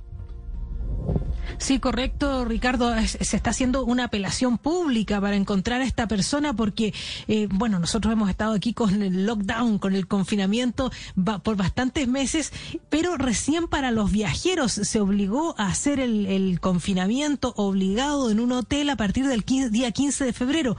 Bueno, descubrieron que hay un pasajero que llegó entre el día 12 y el día 13, que usó un kit de, de prueba de, de este que se auto se, se autoaplica para hacer las pruebas, que lo hizo en su casa, pero no llenó el formulario de registro. Y bueno, eh, cuando acá estaban súper avanzados del análisis genéticos de las pruebas de la gente que da positivo y descubrieron que él era una de las ocho personas que había dado positivo de la variante de Brasil, pero como no había completado el formulario, no saben su nombre ni saben dar con él. Por lo tanto, eh, hay vi- virtualmente una cacería humana porque se está llamando a través de todos los medios para que esa persona se presente, porque claro, llegó antes de esa de ese confinamiento obligatorio y controlado de los viajeros que venían de Brasil.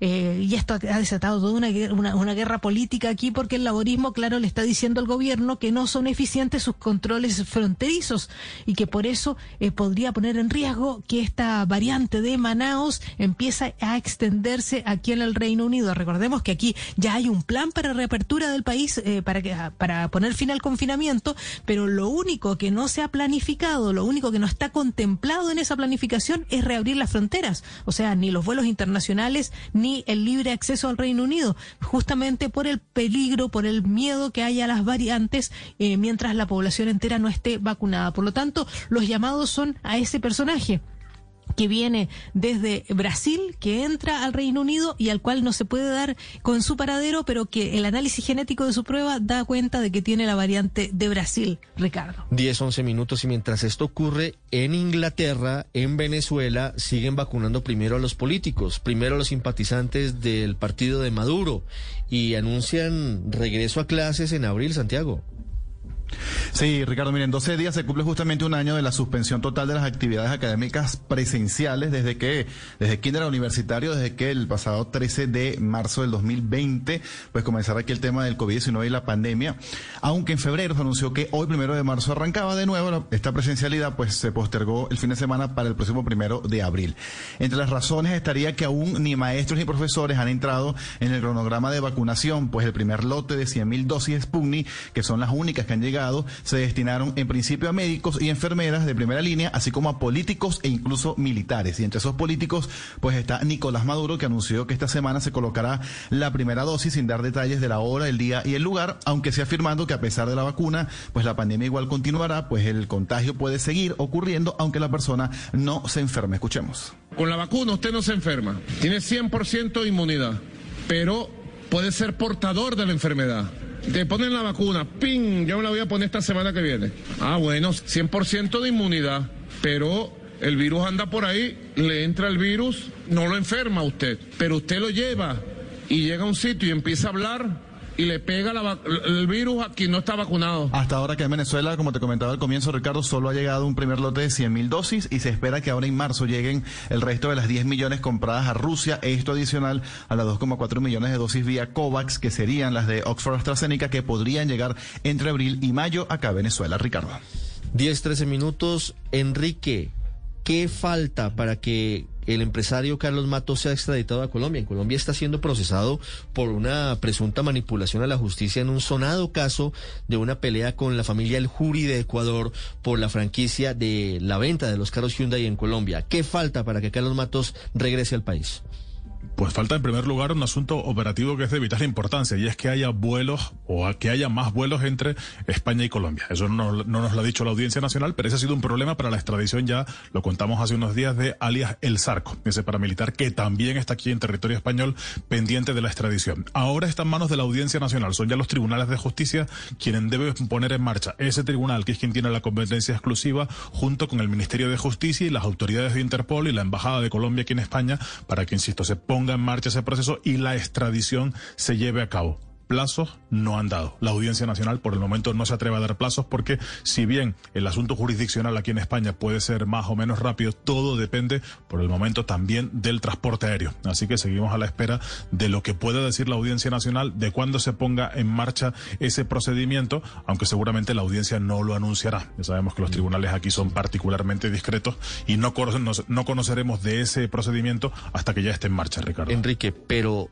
¿podríamos decir que es inminente la extradición de Matos a Colombia o todavía falta algún trámite? Es decir, que esto sería un penultimátum.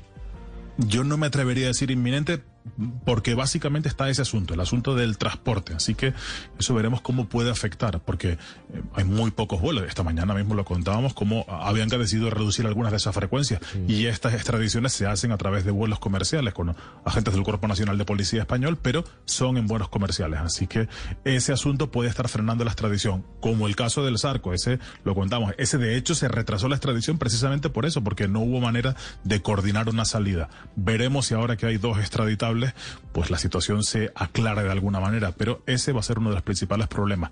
Lo siguiente es la, la maraña administrativa que tiene que ponerse adelante en la Audiencia Nacional. Puede salirle más barato al gobierno